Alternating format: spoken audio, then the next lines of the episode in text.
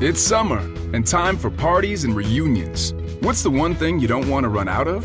Ice. Save at Lowe's for the 4th and get the new Bosch French door refrigerator with the advanced Quick Ice Pro system. You'll have an ice maker fast enough to keep up with your family and friends. So, whether you're filling a glass or a cooler, you'll always have plenty of freshly filtered ice with Bosch. Shop Lowe's for the values you want on appliances today and every day. US only. Pacundê apresenta Resenha de Boteco. Fala galera, aqui é o Sérgio do Google Cross Podcast e estou aqui para te lembrar que este podcast que você está ouvindo é uma produção da Pacundê. A Pacundê é um selo que depende da sua ajuda para continuar com a sua programação e estrutura. Acesse pacundê.com.br e ajude com valores a partir de R$ reais mensais. Sendo apoiador, você pode se inscrever em sorteios exclusivos de todos os programas da casa. Lembrando que a cada 15 dias, na terça-feira, tem Hugo Cross aqui na Pacundê. Vinícius. Vinícius. Vinícius de Moraes.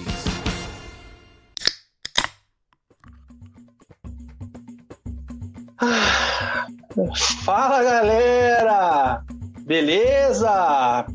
Sejam todos bem-vindos. Este é o Resenha de Boteco. Está iniciando mais um programa preleção, preleção da deprê, o preleção da derrota, o preleção da ZR, o preleção do desespero. O Resenha de Boteco começa mais uma vez. Hoje é domingo, dia 13 de dezembro de 2020, nesse momento 21 horas e 6 minutos, horário de Brasólia, e começa mais um programa preleção aqui no canal Resenha de Boteco.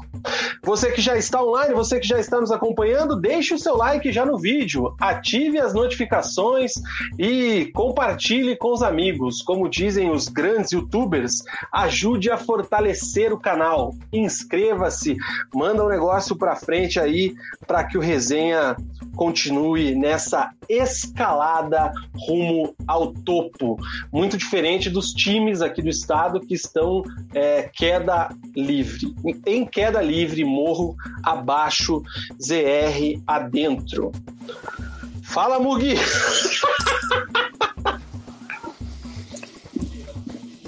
Fala, galera. Bem-vindos a mais um Resenha de Boteco. Resenha de Boteco tá mais parecendo o, programa do Datena, que a gente só fala de desgraça aqui. É, Ai, cara. Situação do futebol paranaense, pelo amor de Deus, cara. Sério, é, é de chorar, Vina. Fazia tempo que a gente não via os três clubes numa fase tão ruim, né, cara? Olha, cara, eu vou te falar o seguinte, Mugi, eu não lembro, sinceramente, assim, se a gente já fez algum programa onde os três ganharam, mas que os três perderam, a gente fez vários. Fizemos e vários. E a situação do futebol paranaense nesse momento, cara, pelo amor de Deus, é um negócio absurdo. É... Enfim, até o Cascavel, cara, perdeu e foi eliminado da Série D. O Londrina Não, tá- estreou no quadrangular e não ganhou também, empatou com o Remo. Meu, que momento! Ó, eu vou abrir uma aqui, cara. Não é, não é patrocinado o Publi, né? Infelizmente, eu não tenho essa moral, né? Mas quero dizer que usei o cupomzinho lá, cara, porque vale a pena o cupomzinho para qualquer torcedor. Então, Isso aí. Fica, fica a dica aí, usei ontem o cupomzinho do Atlético e hoje usei o cupom do Curitiba no aplicativo amarelinho lá que faz pedido de cerveja. Quando o aplicativo me mandar uma caixinha, eu falo o nome do aplicativo. Ah, moleque, aí sim, ó. Canequinha La Casa das Canecas. Cara, vou tomar uma beira, porque hoje foi pesado, né, cara? Hoje não, fim de semana foi pesado, né?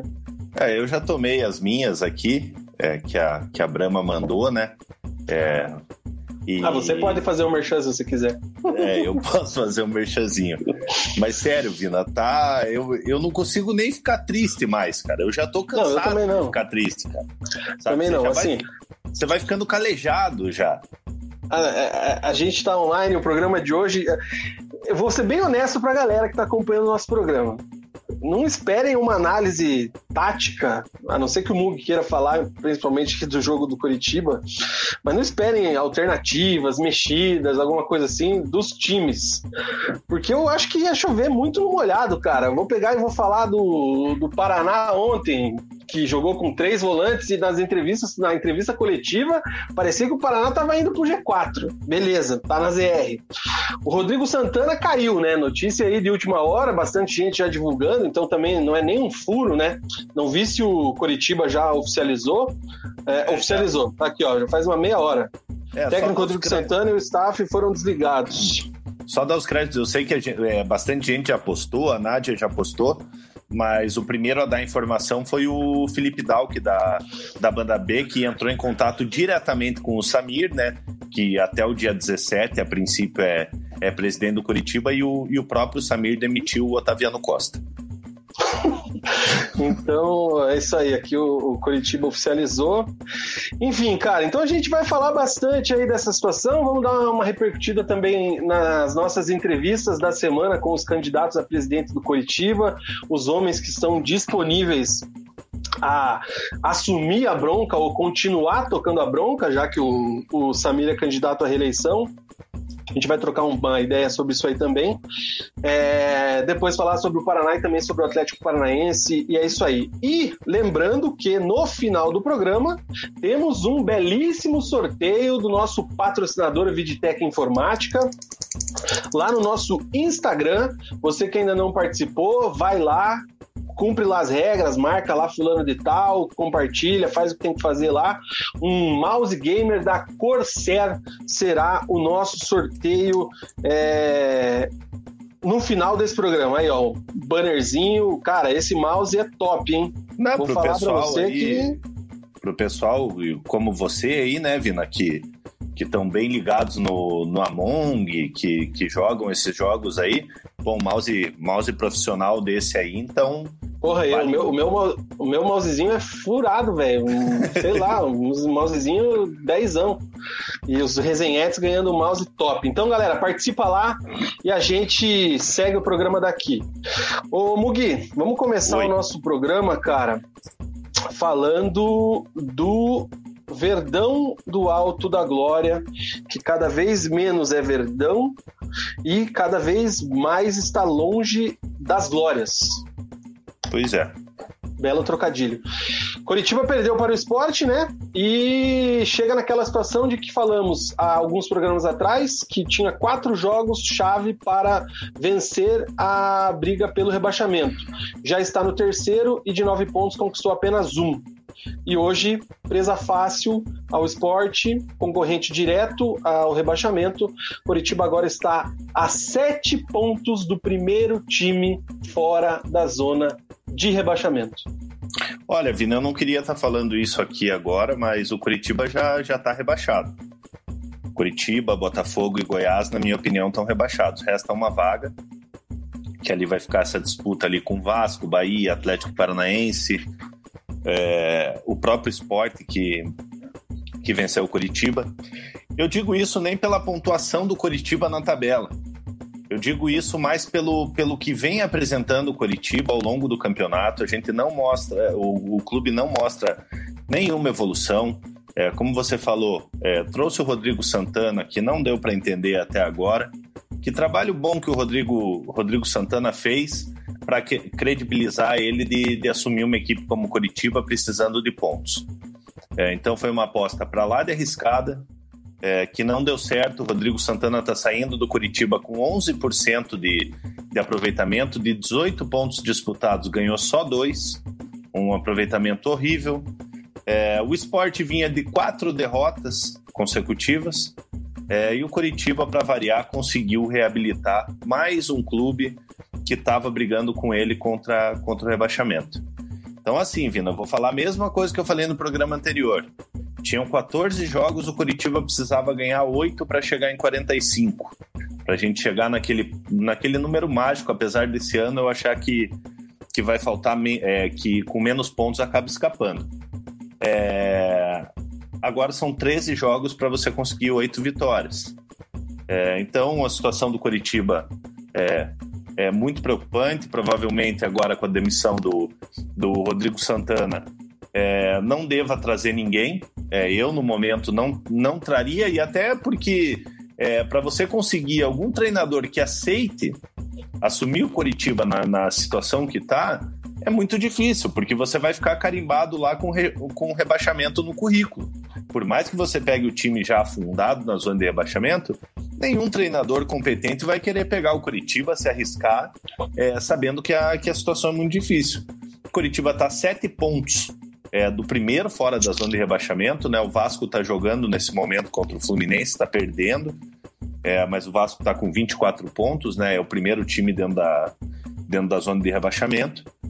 E essa distância de sete pontos, você precisa de no mínimo três pontos, é, três jogos, para você tirar, é, para você conseguir alcançar um desses times.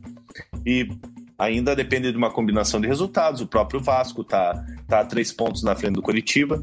Então eu cravo aqui, Vina. Infelizmente, Coritiba já é já, já está rebaixado para o Campeonato Brasileiro ano que vem, na, em 2021. Vai jogar a Série B. Infelizmente, a torcida é, que apoiou tanto no ano passado é, no, na campanha do acesso não pôde ver nenhum jogo no estádio. E provavelmente no ano que vem, quando não chegar essa vacina, é, estaremos lá no, no Couto Pereira gritando: Ah, vamos subir, coxa.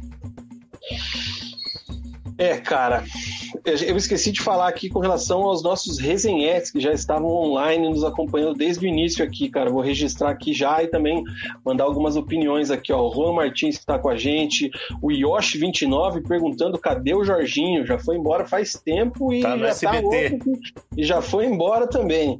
É... O Leandro Sarte está acompanhando a gente pelo Facebook, lembrando que a nossa live também é transmitida pela página do Resenha no Facebook. Aqui ele comenta sobre o Paraná Clube, cara, pesado o comentário dele.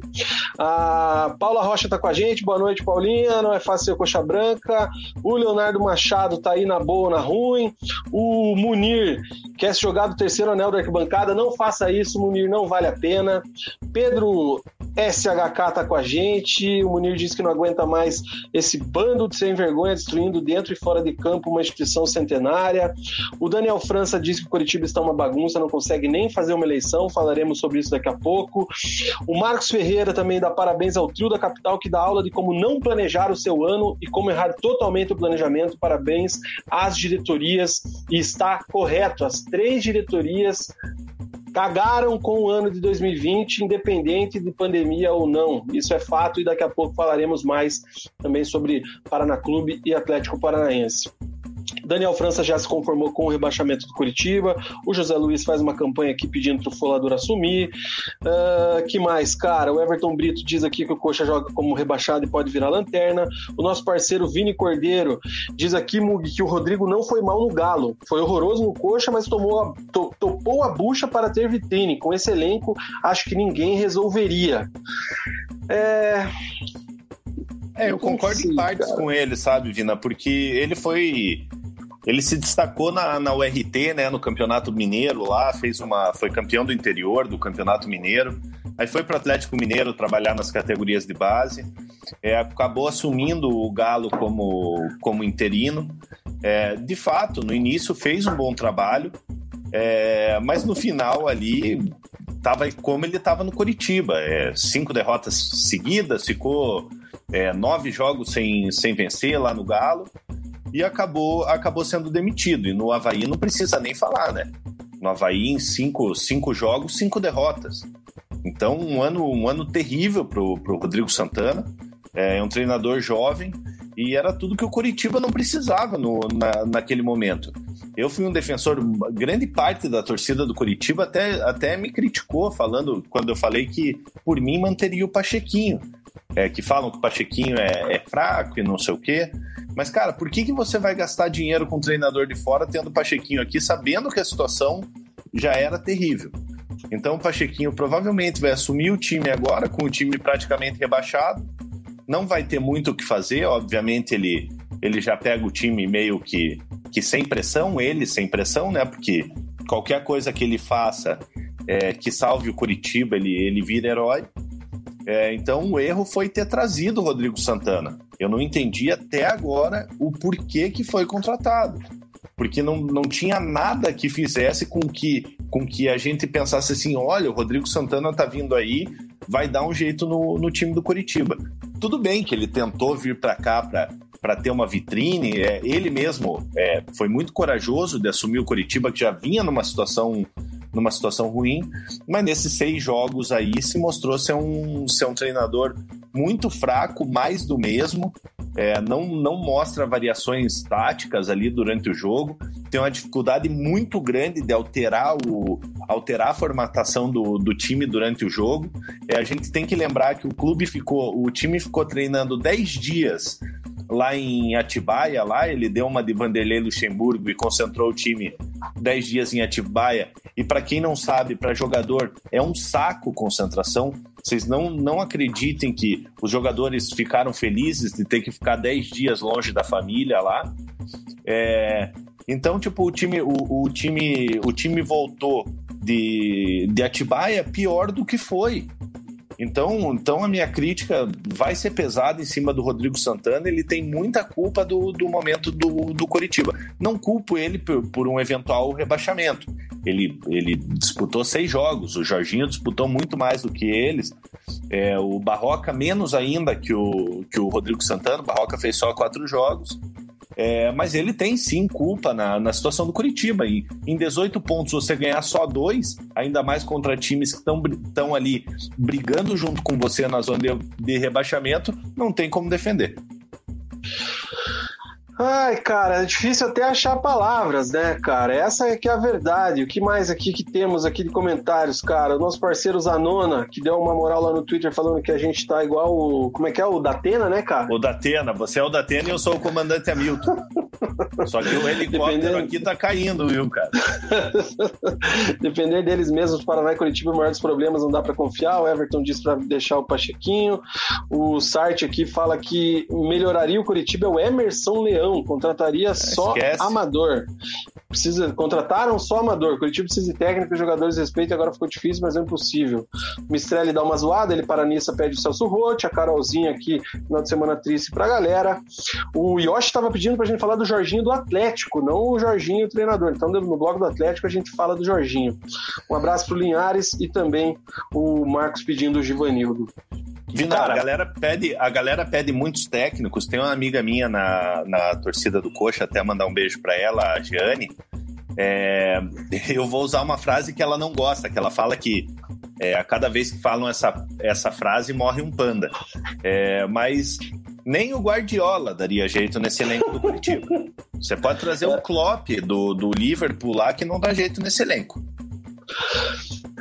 Mugi, sobre o jogo de hoje, cara, o Rodrigo Santana ainda era o treinador, tinha três desfalques, né, dos Mateus. Ele colocou o Bebetinho na lateral esquerda, pra, porque não tinha, não tinha reserva, né, pro William Mateus.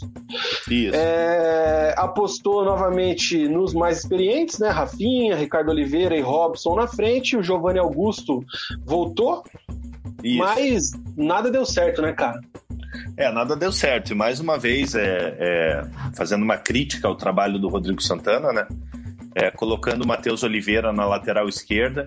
É, eu não sei é, essa mania dos treinadores que, achar, que acham que porque o cara é canhoto ele sabe jogar de, de lateral esquerdo. É, não é um jogador que, que, que tem caguete para jogar na, na lateral. É, é um jogador que sempre foi de meio de campo, é, e inventaram ele ali na, na lateral esquerda. E o que, o que me preocupa mais é que o William Matheus está indo embora daqui duas semanas. E o Coritiba não tem um lateral esquerdo. É, você colocar o Jonathan ali na, na lateral esquerda é uma improvisação, porque ele é um lateral direito de origem. Enfim, mas falando do jogo, Vina, mais do mesmo. É, se pegar os, os meus vídeos comentando sobre, sobre os jogos do Coritiba aqui, é, fica, até, fica até meio repetitivo. Mais uma vez, um time sem brilho, sem tesão, sem vontade, é um time mal treinado, Ricardo Oliveira lá na frente, isolado, Giovanni Augusto tentando fazer alguma coisa, é aquele, é aquele cara que a gente espera alguma coisa e, e de fato ele, ele tenta algumas coisas. o Rafinha correndo muito, correndo mais do que todos os jogadores, é, o Sabino bem na, na, na, defesa ali. É até difícil você elogiar alguns jogadores com o time estando nessa situação. É, mas, mas você pode pegar algumas peças ali como como Sabino, Giovanni Augusto e Rafinha e o próprio Wilson que, que vez ou outra salva o Curitiba de derrotas maiores é, mas assim um time muito passivo é, o Hugo Moura ali de, de primeiro volante, você inclusive acho que em outros resenhas já falou, o Hugo Moura caiu muito de produção. É, o titular da. O, o para mim, o titular deveria ser o. Na, na primeira volância ali, deveria ser o Matheus Salles. O Matheus Salles estava suspenso hoje.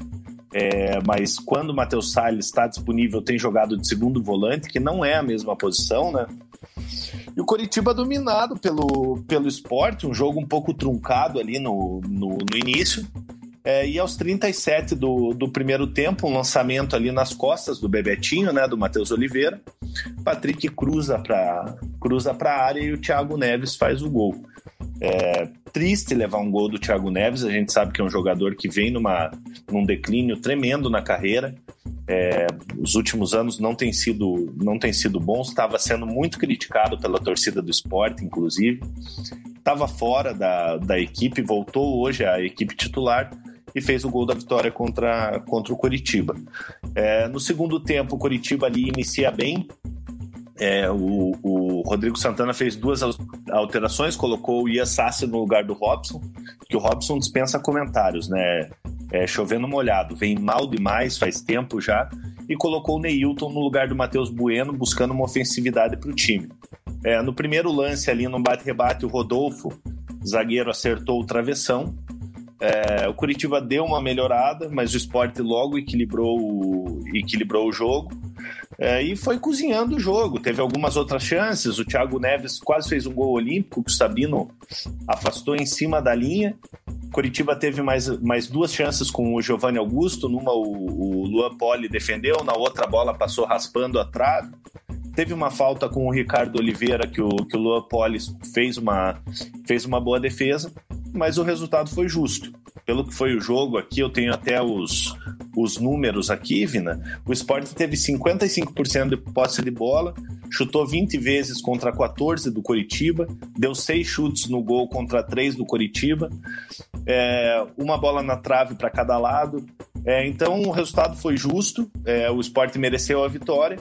É, e triste pelo Curitiba, né, cara? Porque era mais um jogo de seis pontos, que também é uma frase chata pra caramba essa, né? Jogo de seis pontos. Todo jogo vale três pontos, não tem essa de jogo de seis pontos. É, e o Curitiba acabou derrotado pro esporte e cada vez mais afundado na zona de rebaixamento. Você pega o, o time ali, não, não demonstra reação, parece que só estão cumprindo tabela. Então, assim, Vina, como eu falei no início, cara, para mim o Curitiba já tá rebaixado. É, e no final ali, no, no, final não, né? No segundo tempo, já porque ele mexeu no intervalo, o Rodrigo Santana, acho que já imaginando que o bicho ia pegar, ele foi pro desespero, né, cara? Tirou todos os volantes, botou todos os atacantes aí, como você falou. É... Só que a deficiência técnica desse time e é, não, não consegue jogar, não consegue produzir, não consegue criar. É... E aquela coisa, né, cara? Um time mal treinado. Você pode colocar 10 atacantes que não vai fazer gol porque não tem quem crie, não tem quem jogue pros caras. Sim. É... Sim, e, inclusive no final do jogo ele tira o. Faltando cinco minutos, ele tira o, o Giovanni Augusto e coloca o Jonathan, que é, que é lateral.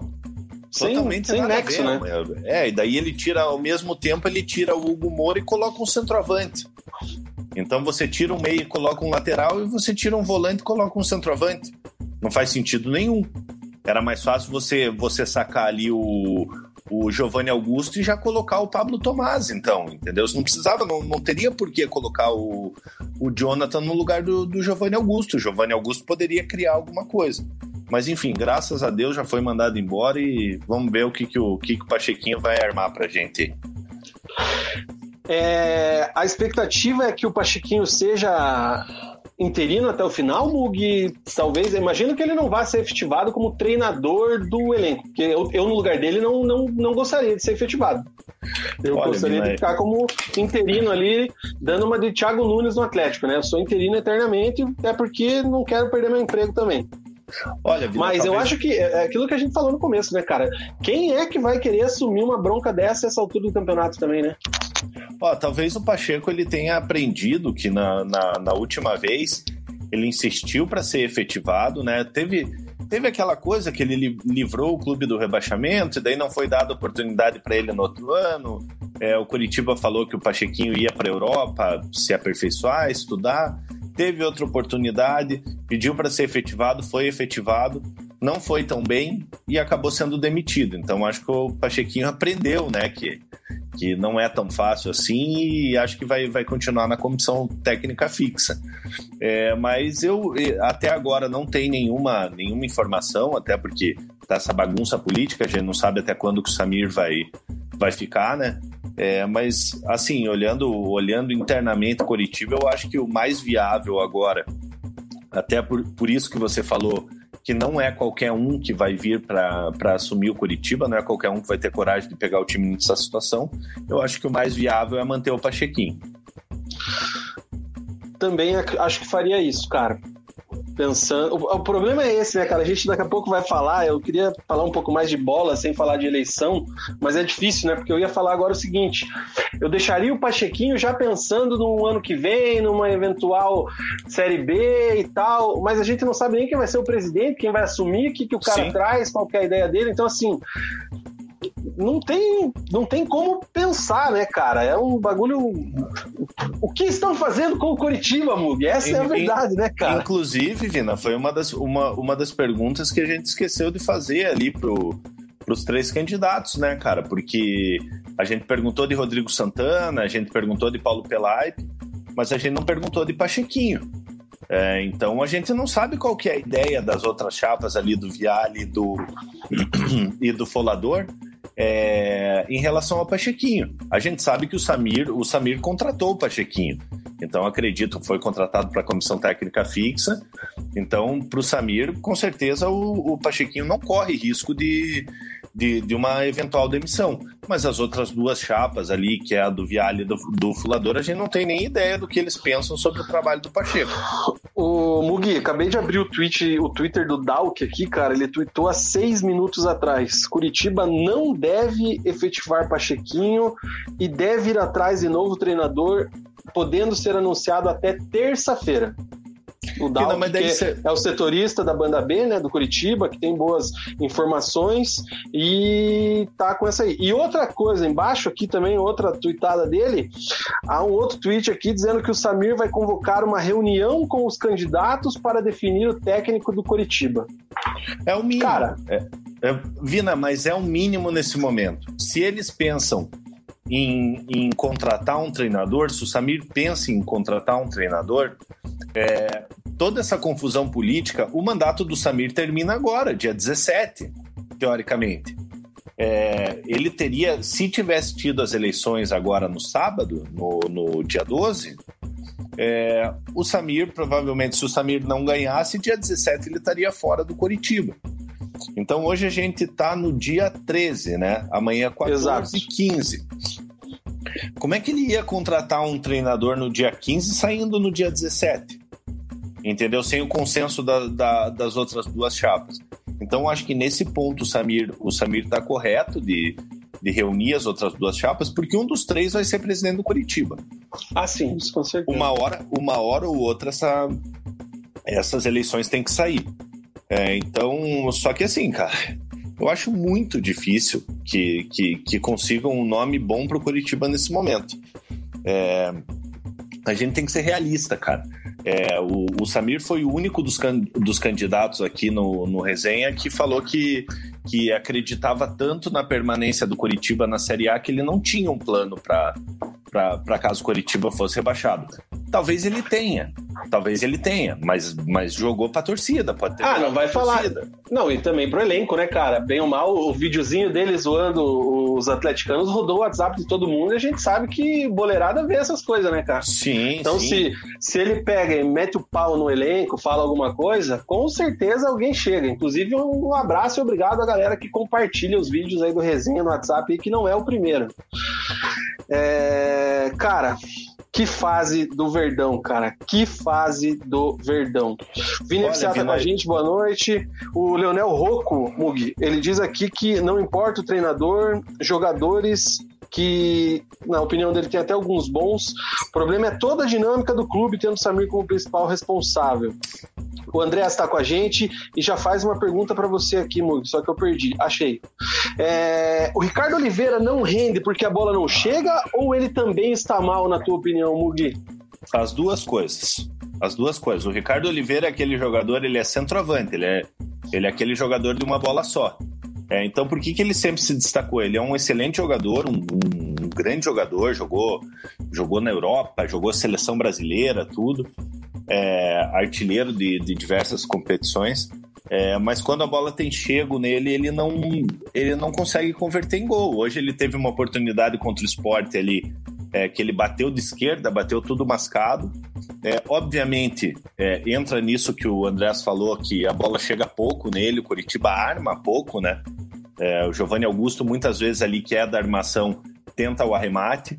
É, mas, o, mas são as duas coisas, cara. O Ricardo Oliveira tá mal e a bola também chega pouco para ele para ele finalizar. Mas um centroavante, cara, é uma bola tem que tem que tentar meter na caixa, cara, porque às vezes a bola demora para chegar mesmo. Leonel Rocco diz aqui que até o Marquinhos Santos poderia ser um nome bom nesse momento, no lugar de Santana, e aí ele lamenta no final a que ponto chegamos, diz o Leonel. É, o IRT Arthur Tuta. Crava o dedo no like que essa rapaziada merece. Um abraço pro Mug e faço das palavras dele as minhas. Galera, crava o dedo no like e inscreva-se no canal se você não é inscrito, que a gente merece mesmo, porque nós somos ousados. Esse aí é um, porra, um grande amigo meu, cara. Faz anos que não, que não falo com o Tuta. É um prazer saber que ele, que ele tá nos assistindo aqui. E o apelido dele é Tuta, cara, porque ele é idêntico ao Tuta, cara. Idêntico. Se você olhar Capaz. o rosto dele, é igualzinho, cara. Deixa eu aumentar aqui o negocinho, ver se aumenta é, a foto, foto, dele ali, ó. Nessa Caramba, é mesmo, velho. Olha ali a cara do cara. E é, e é centroavante dos bons, viu, Vina? lembra mesmo o Tuta. Então, um abraço aí pro Arthur Tuta e façam como o que ele tá dizendo ali, gente cravem o dedo no like, mandem uma mensagem pra gente, que só likes e resenha e risada daria pra gente fazer. Inclusive, Mugi, hoje é um programa mais light, né, cara? Porque a gente fez uma semana aí de muita correria, de muito trabalho, né, cara? É, entrevistamos os três presidentes, os três candidatos a presidente, né? Segundo o Samir, terça o Folador e na quinta-feira o Viale. É, no meio da semana das entrevistas ali, a eleição estava marcada para dia 12, foi marcada para dia 15, é, depois foi marcada para sabe Deus quando. É, e a gente sempre, né, o, o, programa de entrevista, com a importância que exigia, muita seriedade, né, cara? Até algumas pessoas vieram falar com a gente, pô, vocês estavam. Faltou vocês perguntarem, responderem, pá, mas só que, cara, não dava pra, né, aquela ousadia. Hoje não, hoje a gente tá, tá jogando em casa, né? Hoje a gente tá solto. Tá puto, eu... mas tá solto. Mas eu vou te falar, cara, depois das entrevistas eu fui chamado de Samirzete, de Fulaminion e de, de, e, de Vialete, cara. É difícil agradar todo mundo. É, a gente fez a. A galera que gosta do Folador é Folaminion? É, Folaminion, daí tem o Samirzete e os Vialete, né? É, então, assim, cara, a gente Ai, tentou fazer o um negócio com a maior, é, a maior isenção possível, né? É, teve gente até que, que esperava da torcida do Curitiba que esperava que eu fosse aqui e fosse descer o, descer o pau no Samir. É, até, até explicar para esse pessoal, o Samir é uma pessoa, cara, que é, eu não tenho nenhuma crítica à, à, pessoa do Samir. O Samir é um cara que, como pessoa, é um cara muito gente boa. É, mas eu, as minhas críticas, é, eu, eu, que sou um crítico do, do, do, trabalho do Samir como presidente, as minhas críticas sempre foram a gestão dele não como pessoa. Então, então a gente tem que saber dividir um pouquinho isso aí e a gente tentou levar o máximo de informação para vocês aí, espero que a gente tenha conseguido. Mugi, como é que tá essa situação das datas das eleições? O que que tá acontecendo? Qual que vai rolar? Me atualiza também, por favor. Olha, Vina, esse final de semana foi muito movimentado nos grupos de, de torcida do Curitiba é, muito dedo no cu e gritaria, né? Vamos falar palavrão enquanto a gente não chega nos mil inscritos. Estamos chegando, hein, cara? 871 nesse momento, hein? Estamos chegando e, e muita confusão, é, é, aquela coisa que ninguém sabe o que vai acontecer. É, e o Lincheski, que é o presidente do, do Conselho Deliberativo do Curitiba, convocou os. jogou no colo dos conselheiros do clube para definir essas eleições, para definir se vai ter é, voto online, se, que, qual que vai ser a data, enfim. Então tá na mão dos conselheiros, vai ter uma reunião amanhã, amanhã ou terça-feira, se não, se não me engano. É, eu até esqueci de te mandar o, o arquivo aí para você colocar aqui na colocar aqui na tela. Mas os conselheiros que vão que vão definir nesse momento qual que vai ser o, o caminho da, das eleições no Curitiba. Mas o que você colocou aí no, no, no rodapé da, da tela é o que define. Tá uma bagunça, cara. E infelizmente Curitiba agonizando na zona de rebaixamento é o reflexo dessa bagunça que, que vem acontecendo, acontecendo no clube. Você quer fazer alguma avaliação, algum comentário, alguma opinião sobre o que você identificou das entrevistas, Mug? Você tem hoje é, um nome, não vou dizer nem a tua preferência pessoal, tá, cara? Mas o que, que você achou, assim, do que os candidatos falaram pra gente? Ah, Vina, é muita proposta é, eleitoreira, né, cara? Que a gente sabe que toda, todas as vezes que tem eleições no, no Curitiba ou em qualquer lugar, a gente escuta muita coisa que a gente sabe que na prática não é executado. É, as ideias do Fulador são ótimas para um clube que tem dinheiro. É, que Curitiba é um time que não tem dinheiro, cara. Ainda mais que, porra, vamos, o Curitiba vai cair para a segunda divisão, aí vai ter uma queda de 50 milhões no seu, no seu orçamento só em, em direitos de, de transmissão. É, o Samir é, é mais do mesmo, é responsável financeiramente, mas, mas o Curitiba é um time de futebol, então, então porra, você tem que cuidar do futebol. Tudo bem que cuidou do, do patrimônio e tal, mas você tem que cuidar do, do futebol. E o Viale ele se apresenta como aquela, aquela velha guarda do, do Coritiba, que boa parte da torcida também não, não quer saber. Então eu não é querer ficar em cima do muro, assim, sabe, Vina? Mas é, eu acho que é tudo mais do mesmo, cara. É, a gente tem que torcer para que quem entrar ali no Coritiba dê de fato um jeito, é, execute suas ideias e que o Curitiba volte a brigar por coisas boas. É, a minha interpretação, cara, é mais ou menos essa, assim, bem resumida, até pra gente seguir o programa aqui, mas o que eu percebi é que o Samir, por estar dentro da realidade do clube, é, tem essa questão de ter um realismo maior, de ah, a situação realmente é complicada, a gente faz o que pode, vamos tentando, avalia o trabalho como positivo e tudo mais, então é aquela coisa, quem quiser seguir com o Samir tem que ter noção que vai ser isso aí, cara, o Coritiba vai seguindo o que está acontecendo no, no, na, nos últimos três anos. A questão do folador, eu vejo que é uma coisa assim quase que megalomaníaca, né? É, recursos, dinheiro, jogadores e tudo mais, que é uma coisa que é, alguns se impressionam, outros ficam extremamente reticentes quanto a, tá, mas e como que você vai fazer tudo isso? E é uma coisa que ele só vai ter como saber realmente quando ele tiver à frente do clube para ter noção das contas, né?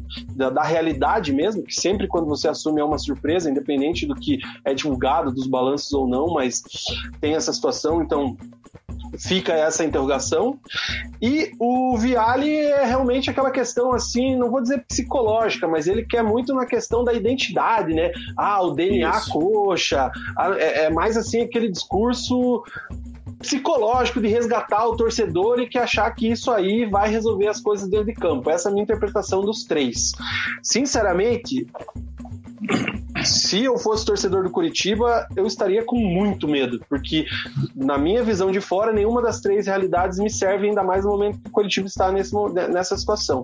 Mas são é o que tem para hoje, né, cara? Então, cabe aí torcedor decidir quando for consultado na eleição qual caminho o melhor. Eu acho que já é um passo à frente os três pelo menos conversarem aí para ver quem vai fechar esse Campeonato Brasileiro no comando e numa dessa aí já dá para discutir até o futuro do Pelai, porque a gente viu que uns querem, outros não querem é, que ele permaneça, né? Um candidato quer, outro não quer. Então já é uma evolução dentro de toda essa guerra que está nos bastidores da eleição do Curitiba. E fica outro recado, né, cara? A gente sabe que aqui a gente vai chover no molhado, não vai adiantar nada falar. Mas o clima entre os torcedores, entre as chapas, as agressões e tudo mais, isso aí, cara, não leva ninguém a lugar nenhum e não ajuda ninguém a nada. Então, é lamentável ver vários torcedores notáveis entrando em confronto, em agressões pessoais nessa situação por puro chapismo, né? Porque clubismo não é porque tá todo mundo pelo mesmo clube, mas é puro chapismo, né? Eu inventei essa palavra agora. É, na verdade, na verdade, isso mostra o ego das pessoas, né, Vina? Tipo, eu até postei no meu Twitter que nem parece que a gente torce pro mesmo clube, cara. Entendeu? Independente de quem ganhar a eleição, não, não quero parecer político nem nada, cara, mas independente de quem ganhar a eleição, a gente tem que torcer para o sucesso do clube, porque isso já vem acontecendo de anos no Coritiba, que você faz, você faz campanha para um candidato que perde a eleição, aí você fica torcendo contra o, o candidato que o candidato que venceu para falar para os outros, ó, oh, eu avisei, entendeu? Então tem que parar com isso, cara. A gente tem que caminhar tudo pro mesmo pro mesmo lado, porque senão fica esse negócio, é, um puxa de um lado, o outro puxa de um outro, cara. E o pobre do Coritiba fica no meio aí agonizando, como como a gente vem vem vendo durante os anos, cara. Sabe, o Coritiba nunca subiu para a primeira divisão e caiu no ano seguinte. Esse ano pode ser que aconteça. Ai, cara, complicado. Vamos ver o que mais temos aqui de comentários. O Vitor Macedo, para piorar, o Samir quer falar que vai fazer em nove anos o que o Atlético fez em 20. O Vitor, atleticano, sempre aqui com a gente, dando aquela zoada, pedindo para ficar o Samir. Nosso parceiro Adriano Coxa tem que torcer pro Pachequinho embalar essa equipe. Outro técnico só seria mais gasto de dinheiro que não tem. Uh, que mais? Uh, o Jefferson Mota tá com a gente pedindo para mandar a galera embora e deixar a até o começo da Série B. Uh, o Andréas elogiando a gente aqui com relação às três entrevistas. Obrigado, Andréas, pela moral. Deu trabalho, mas foi legal, foi interessante. O Zanona dá uma cornetada aqui na eleição do Paraná, que eu seria chamado de Olivete apenas, porque não tem outro. É, eu ia falar outra coisa, mas é melhor não. É, o Leonel diz aqui que a política é complicada, a galera sempre acha que estão contra o seu lado, achou que a gente foi isento. Obrigado, Leonel. Agradeceu a nossa cobertura. Cara, uh, que mais temos aqui? Ney Young, análise, perfeita análise dos candidatos, é isso aí mesmo, mais o mesmo uma pena, valeu Ney.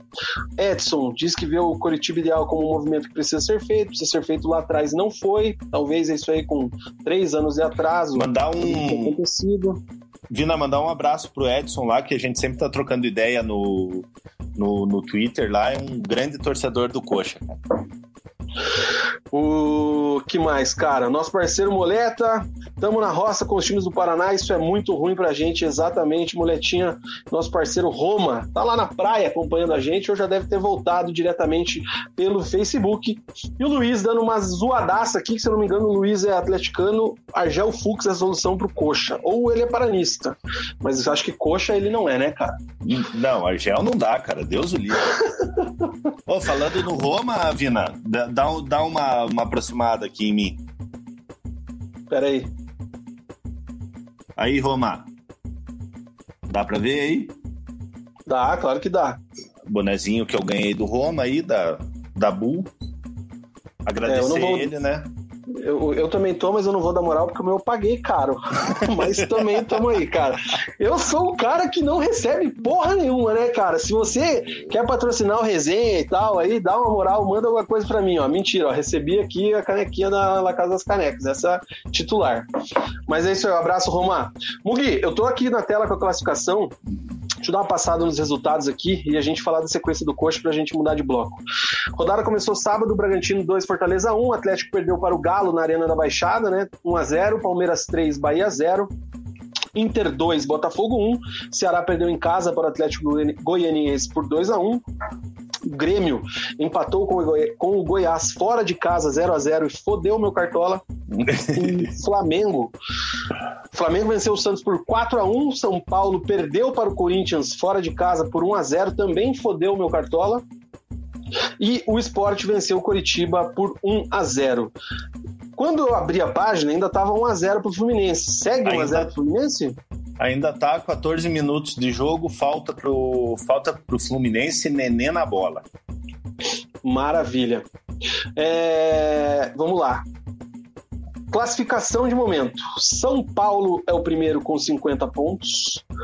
Diniz, mito, chupa, Cezinha, sempre lembrarei. Atlético Mineiro é o segundo com 46, Flamengo é o terceiro com 45, Fluminense nesse momento é o quarto colocado com 42 pontos, Fluminense que perdeu o Odair Helm aí no meio da semana. Palmeiras é o quinto com 41 e o Inter é o sexto também com 41, Grêmio e Santos. Santos tá ficando para trás, hein, cara? Acho que não vai dar para G6 pro Santos não. Enfim. E ainda tomou uma sapatada hoje, né? Sapatada do Flamengo. O... Vamos lá para baixo, cara. ZR, porque já cabe os dois na mesma tela e daqui a pouco a gente vai falar do Atlético. É... O Atlético Paranaense, 28 pontos, é o 14. Sport 28, 15, Bahia 28, 16. O Vasco é o primeiro time da ZR nesse momento com 24 pontos. Se o Vasco vira, ele vai para 27, né? Mas acho Isso. difícil virar. Mas mesmo assim não sai da zona, hein, cara? O Vasco, o Vasco pode ganhar que vai permanecer na zona. Que momento do Vascão. Mas também. aí que tá, Vina. Se o Vasco ganha, ele fica no cangote de Atlético, Esporte e Recife. Então Sim. fica, então fica, fica bem complicado para esses três times aí. Porque, porque assim, se, se se manter esse, esse resultado do, do Fluminense vencendo e o Vasco com 24, pelo menos até a próxima rodada, esses três times permanecem fora da zona de rebaixamento, independente do resultado. Então, o- então esses três times com certeza estão secando o Vasco hoje. A torcida do Rubro Negro da Baixada hoje é toda pelo tricolor das Laranjeiras, hein, cara? Essa que é a verdade. É, O Coritiba é o 18 com 21 pontos, o Goiás já passou o Botafogo, tá na vice-lanterna com 20, e o Fogão, lanterninha também com 20 pontos. Então, como a gente falou, né, Mugi, o Coxa nesse momento a 7 pontos do primeiro time fora da zona de rebaixamento. Se o Vasco ganha, né, cara, como você disse aí, seriam 6 pontos de diferença do Coritiba. A situação do Coxa é complicadíssima, realmente. Ah, o próximo jogo do Coritiba é contra o Botafogo, sábado, dia 19. Eu até abri aqui uma outra matéria, sempre lembrando que a gente usa aqui o Globesport.com, dos nossos parceiros lá, que dão uma moral pra gente também, e é nóis. Agenda do Coxa, Mugi. Coritiba e Botafogo agora, sábado, dia 19. Aí, logo depois do Natal, Atlético Mineiro e Coritiba, às 17 horas no Mineirão. Isso. É, aí tem Coritiba e Goiás, já é em 2021. Feliz Ano Novo. Olha Dia lá. 6 de janeiro. Aí depois tem o Clássico, dia 9 de janeiro. E Isso. até onde eu tenho aqui tem Vasco e Curitiba, né, cara? Posso até ir lá na, na tabela e Isso, ver daí a aqui, questão. a- aí no dia 20 de janeiro, Coritiba e Fluminense em casa. 24 de janeiro, São Paulo e Coritiba, lá no Morumbi. 31 de janeiro, Coritiba e Grêmio em casa. 7 de fevereiro, Fortaleza e Coritiba em Fortaleza. 13 de fevereiro, Coritiba e Palmeiras em Curitiba. Dia 17 de fevereiro, Santos e Curitiba em Santos. Dia 21 de fevereiro, Coritiba e Ceará. E no dia 24 de fevereiro, encerrando o Campeonato Brasileiro, Atlético Goianiense e Coritiba lá em Goiânia. A conta do, da, da salvação são são oito vitórias nesses 13 jogos que faltam, é isso? É, para você chegar a 45, né? A gente sabe que provavelmente com 42 ali você você escapa. Mas a gente tem que fazer uma, uma continha um pouco, um pouco mais alta para garantir, né? Mas que seja sete. Você precisar de sete vitórias ali para chegar em, em 42. É, são mais de 50% dos jogos que faltam. Faltam 13 jogos para o Coritiba. Curitiba teria que ganhar no mínimo sete partidas. Facinho, né? Facinho, facinho. O próximo jogo do Atlético também na rodada é contra o Red Bull Bragantino, domingo que vem, às quatro da tarde, lá em Bragança Paulista. Cara, o Pablo Henrique Oliveira perguntando aqui, é, dizendo que está entrando agora nesse canal. Obrigado por ter entrado aqui conosco, Pablo. É, ele questiona se a dupla aí torce para o Coxa. É, Pablo, o canal é imparcial, cara. Nós temos os nossos times, o Mug é Coxa Branca, já revelou bastante. Eu sou paranista, né? Fala até meio baixo, assim, porque não tá legal falar. Mas a gente fala dos três times aqui da maneira mais imparcial possível e também dando voz para todo mundo, cara. Então, fique aí conosco que você não vai se arrepender. Minha galera aí no chat aí que é atleticana pode falar isso aí, que todo mundo tem espaço aqui no Resenha de Boteco. E mais uma vez, obrigado pela audiência, cara. É... Vina, só, só deixa eu falar um negócio aqui. O Curitiba Diga. Se... O Curitiba tem sete jogos em casa e seis fora. Se tiver 100% de aproveitamento em casa, que o Curitiba hoje é o. Deixa eu até, até ver aqui, ó. É o aproveitamento do Curitiba em casa. O Curitiba é o 18 melhor mandante. Ou seja, é o terceiro pior mandante. Se o Curitiba tivesse em outras fases que o Couto Pereira é, fizesse aquela diferença, até daria para acreditar. Mas o Curitiba não consegue ganhar do Bahia em casa, é, tropeça contra, contra times, times ruins em casa, então a situação do Curitiba é muito difícil.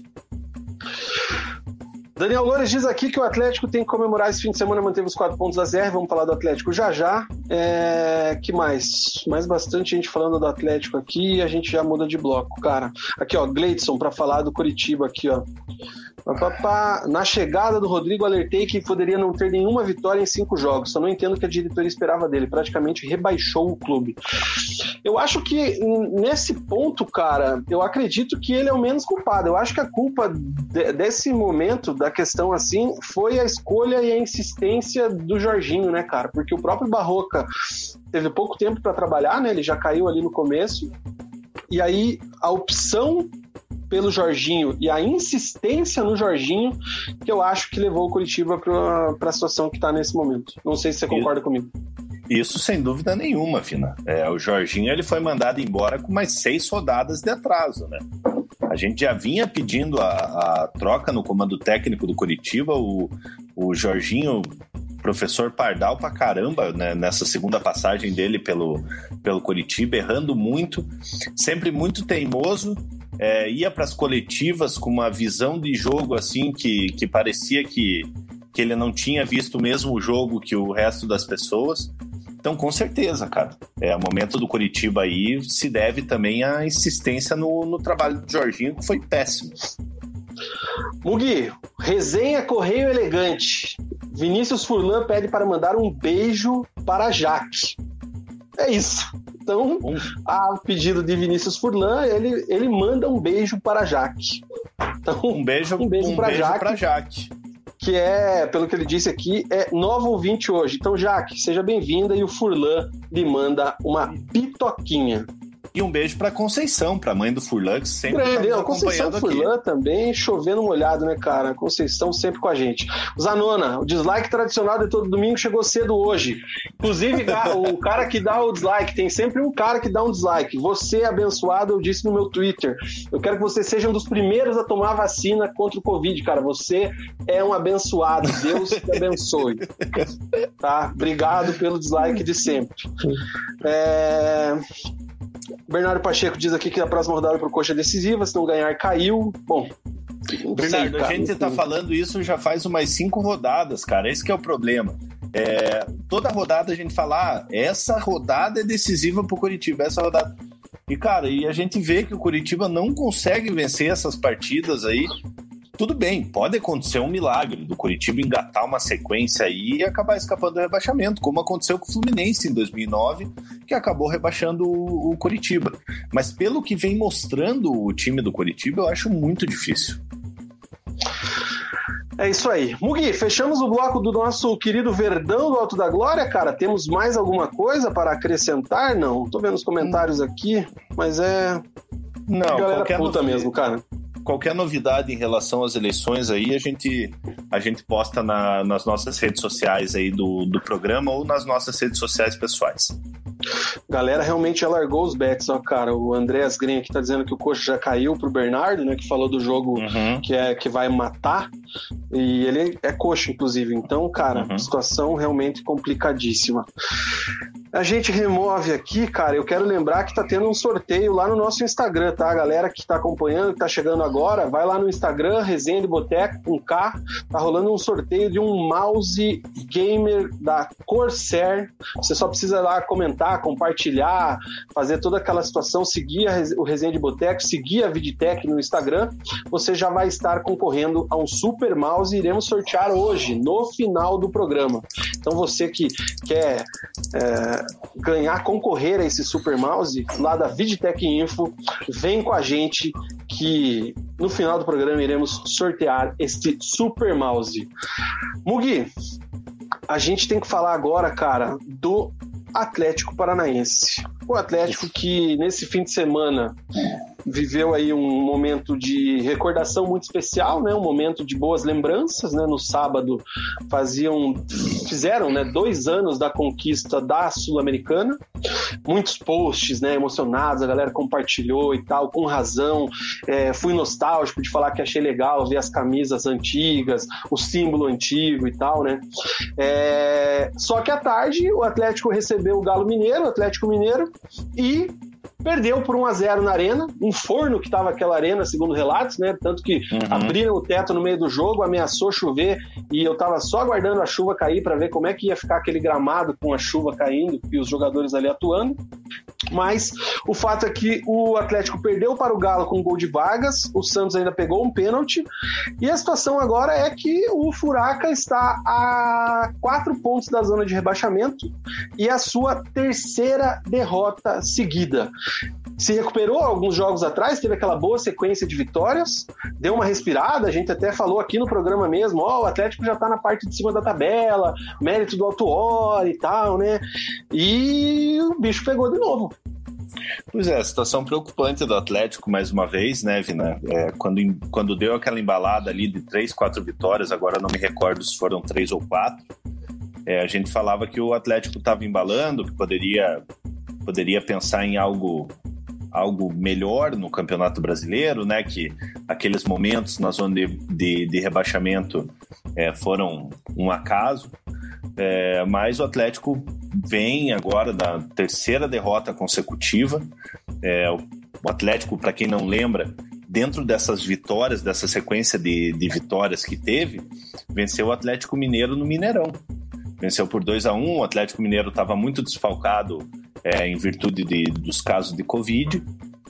É, e agora, dentro de casa, acaba, acaba sendo derrotado pelo, pelo Atlético Mineiro. É, o jogo em si, é, o Atlético começou bem o jogo, o Nicão acertou uma pancada no travessão logo aos cinco minutos de jogo. O Atlético Mineiro logo equilibrou, o Atlético é, explorando pouco as pontas né, com, com o Carlos Eduardo ali. É, e no finalzinho do primeiro tempo, aos 43, o Vargas fez um gol, né? É, o, o Atlético Mineiro já tinha tido um gol, um gol anulado, o Santos já tinha defendido um pênalti do, do Queno, e esse gol atrapalhou muito o desempenho do Atlético. No segundo tempo ali, é, até tentou algumas, algumas coisas, é, o Altuori sacou o Carlos Eduardo para colocar o Reinaldo, tirou o Pedro Henrique para colocar o, o Aguilar, é, o Citadini ainda, ainda tentou algumas coisas, mas longe do Atlético do, do Atlético conseguir um resultado positivo ou até empatar contra o, contra o Atlético Mineiro. Tudo bem que o Everson fez algumas, algumas boas defesas, se não me engano, fez duas defesas, duas defesas difíceis, é, mas muito pouco para o Atlético. O Atlético Mineiro sentou na bola no segundo tempo, né? Ficou tocando a bola, cozinhando o jogo ali, e o Atlético não soube o que fazer. O Atlético teve mais finalizações que o, que o Atlético Mineiro, é bom de se ressaltar, criou mais que o, que o Atlético Mineiro, é, deu 16 chutes contra 10 do, do, do Galo, mas foi pouco efetivo, né? É, efetividade que a gente vem cobrando do Atlético já faz um tempo, né, Vina? É, inclusive em relação ao Kaiser, que vem sendo, vem sendo titular desse time do Atlético é, não tem feito gols, tanto que o Bisoli ele, ele tem sido aproveitado, ele entra no, entra no segundo tempo no, no lugar do Kaiser. Mas Ô, mostra... deixa eu te cortar uma coisa engraçada que eu sempre reparo, eu quero que a galera comente aqui no, no chat, tá?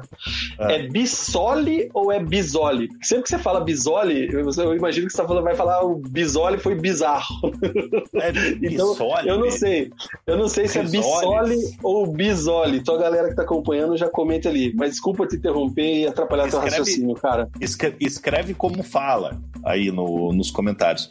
Então são dois, são dois jogadores que se mostram do mesmo nível, né? O, o Atlético foi buscar o Renato Kaiser lá no Atlético Goianiense, justamente porque o Bisoli, Bisoli, sei lá, tava, não estava conseguindo, não estava não tava correspondendo.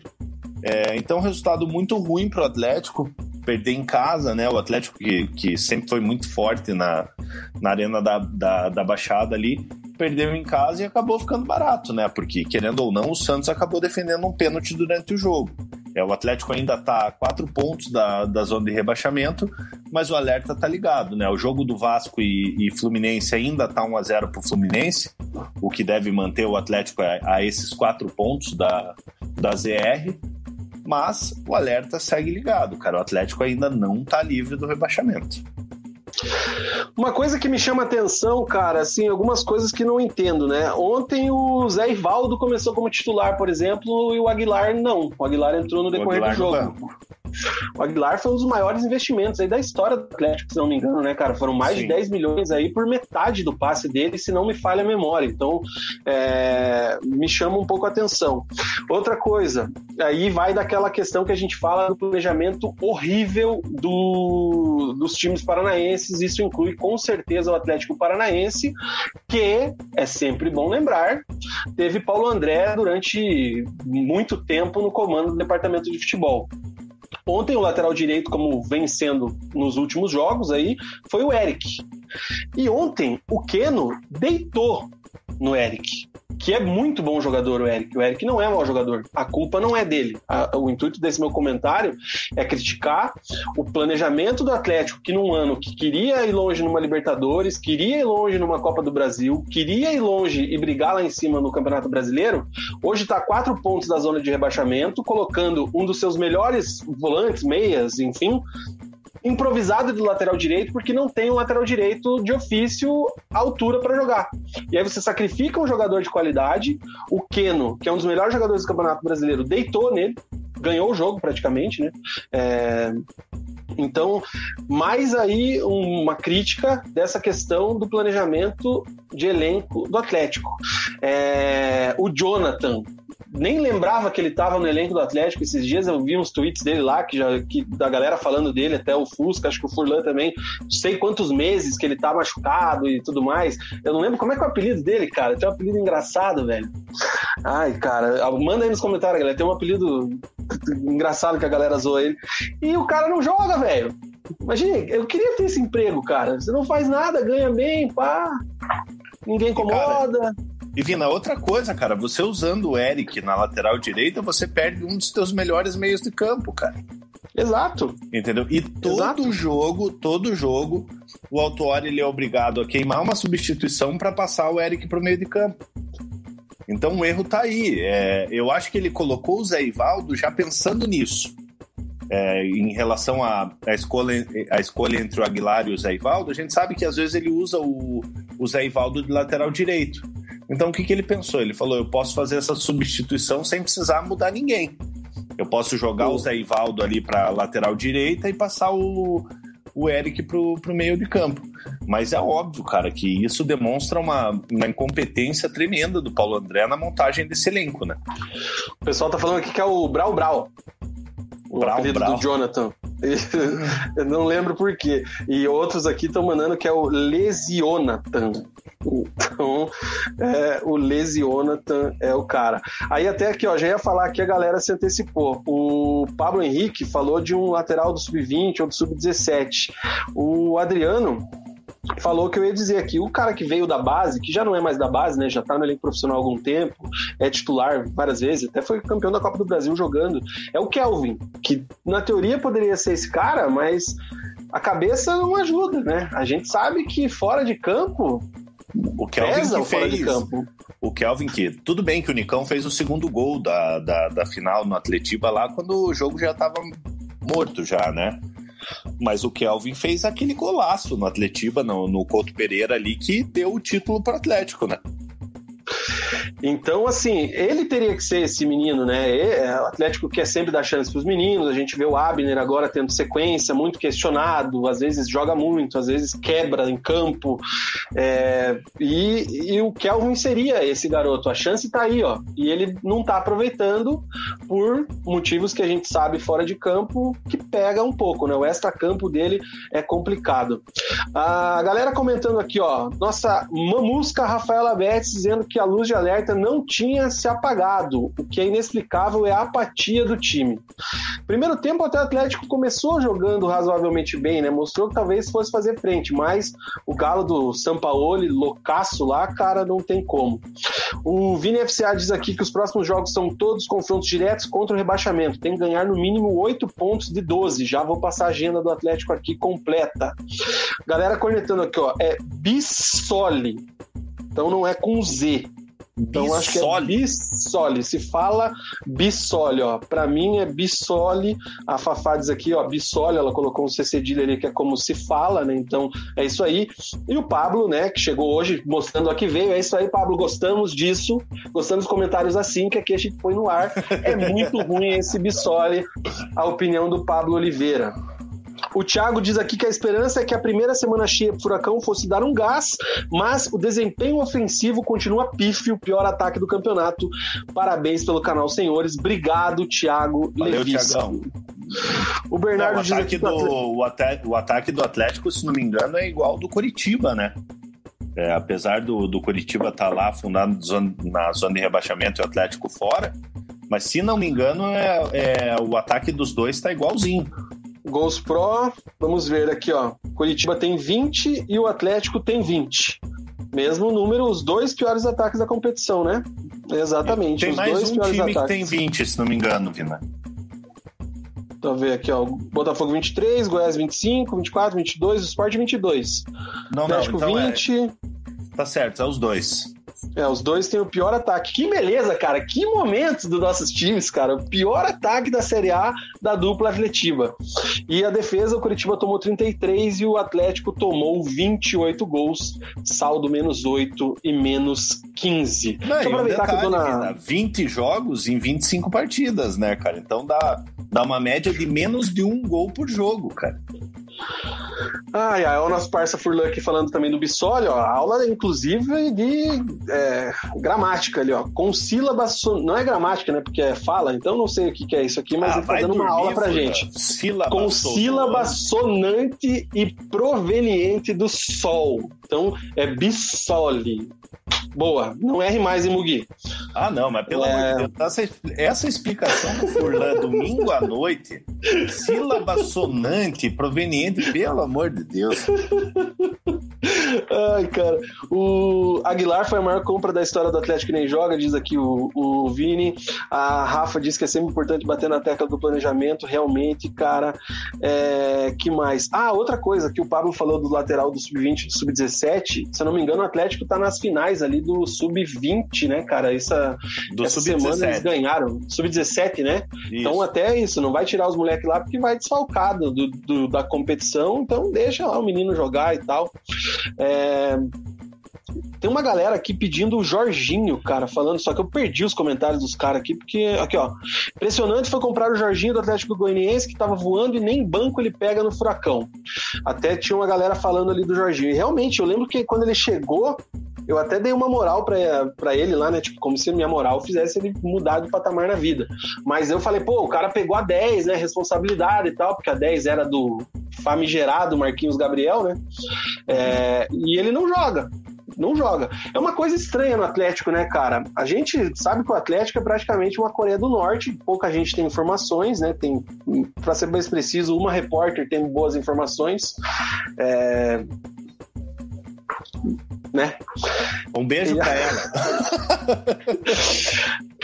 E, por exemplo, a, a galera pede muito e a gente vê que o Ravanelli, por exemplo, tem muita qualidade. Tem menos, menos chances do que eu esperaria. Eu gostaria de ver mais o Ravanelli em campo. A gente não sabe o que acontece durante a semana nos treinamentos, né? O Jorginho é a mesma coisa. Também ainda não resolveu, não mostrou assim, nossa, realmente merece ser titular. Mas é, joga pouco também, né, cara? E o cara veio pra jogar. Então, complicada a situação do Atlético aí, né, Mugi? É como você falou, né, Vina? Como a gente não tem acesso aos treinos do Atlético, é, fica até meio difícil da gente saber se o cara tá treinando bem, se o cara tá treinando mal, né? É, mas o Alto Ori é um cara que é um conhecedor de futebol. Ele, obviamente, ele é o ser humano, tá sujeito, sujeito a erros. É, mas se esses jogadores estivessem arrebentando nos treinos, com certeza eles figurariam pelo menos no, no banco de reservas, né? A gente não sabe o que, o que, o que de fato pode estar acontecendo com esses jogadores. O Ravanelli, às vezes que foi utilizado, mostrou que pode ser, pode ser útil. O Jorginho está muito aquém do jogador que era do, do Atlético Goianiense no, no início do campeonato. É, então, então, infelizmente, por a gente ter é, poucas informações de dentro do Atlético, é, a gente não pode falar muito. E ainda tem o Jadson, que está treinando lá, que hora ou outra pode ser utilizado pelo Atlético, né, Vina? Exata. Ah, tem isso, né, cara? O Jadson daqui a pouco aparece, hein, velho? Acho que ainda é. esse ano ele joga, hein? O Jorrison Ribeiro, a única alegria dos atleticanos é o Coxa. Bem um abraço, observado. Gabiru. Uh, o Pedro diz aqui que definitivamente o Atlético é, desaprendeu a fazer gol. O Músicas e Games. Eu cobro é de quem escala esse lixo do Abner. Nossa, calma, Músicas e Games. Não é bem assim. Torcedores, é... calma torcedores, calma. O, o Abner, eu acho que até a resposta aqui do Adriano, cara, sobre o Abner. É normal ele oscilar. Tem que cobrar os experientes que deveriam pôr a cara para lidar com essa fase. Realmente, acho que é isso aí. O Abner tem que evoluir muito, mas dá para ver que tem como é, render ainda frutos financeiros e, é um... e técnicos em campo. E já é um jogador que divide muito a torcida, né, Vina? É, Já. O, o, Atlético, o Atlético investiu 10 milhões de reais nele, um jogador jovem pra caramba. É, contratou ele com 19 anos, vindo da, da Ponte Preta. É, tem toda a pressão dele ter, do, do, Atlético ter tido um Renan Lodge nos últimos anos aí. Então a gente sabe que não é fácil substituir um jogador desse. Tem o Márcio Azevedo, que, que tem sua história no Atlético, mas mas é muito questionado pela, pela torcida do Atlético. Mas eu vejo em relação ao Abner a torcida do Atlético bem dividida. Tem gente que apoia, tem gente que tem gente que critica, que fala que tem que, que tem que emprestar, enfim. Eu concordo com o Adriano, cara. Tem que ter um pouquinho de paciência, é normal o menino o menino oscilar. Tem todo esse peso do valor da contratação também, que, que o menino acaba sentindo que ele precisa ser a solução. Então o Atlético, o torcedor do Atlético tem que ter um pouco de, de paciência com ele, apesar dessa, dessa oscilação, que pode ser um jogador que renda, renda não só tecnicamente, mas um, um dinheiro para o Atlético lá na frente. Tô abrindo a matéria do Cezinha sobre o jogo de ontem aqui, cara, e chama atenção o Cezinha colocando as estatísticas do SofaScore. Parabéns, Cezinha, Guilherme Moreira, para quem não conhece. É... O Atlético teve 16 finalizações contra 10 do Galo. Só que das 16, o Atlético finalizou 5 a gol, enquanto o Galo 3. Isso. Só que oito finalizações para fora do Atlético, cinco do Galo, mais escanteios, só que menos chances claras. Então, assim, dá para ver que o Atlético chega, chegou bastante pelo menos, mas chega com pouca qualidade, com pouca efetividade.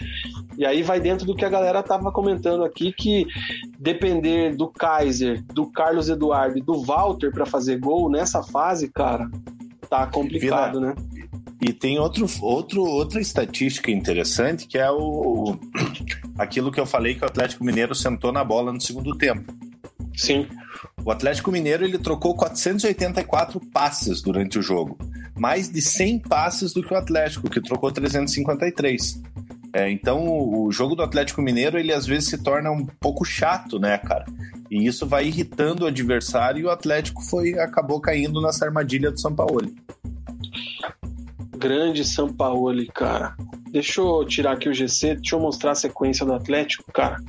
O Atlético então joga agora contra o Red Bull Bragantino no domingo. O Red Bull é um concorrente direto, tá um pouco à frente do Atlético aqui, mas ainda tá no bolo que briga, né?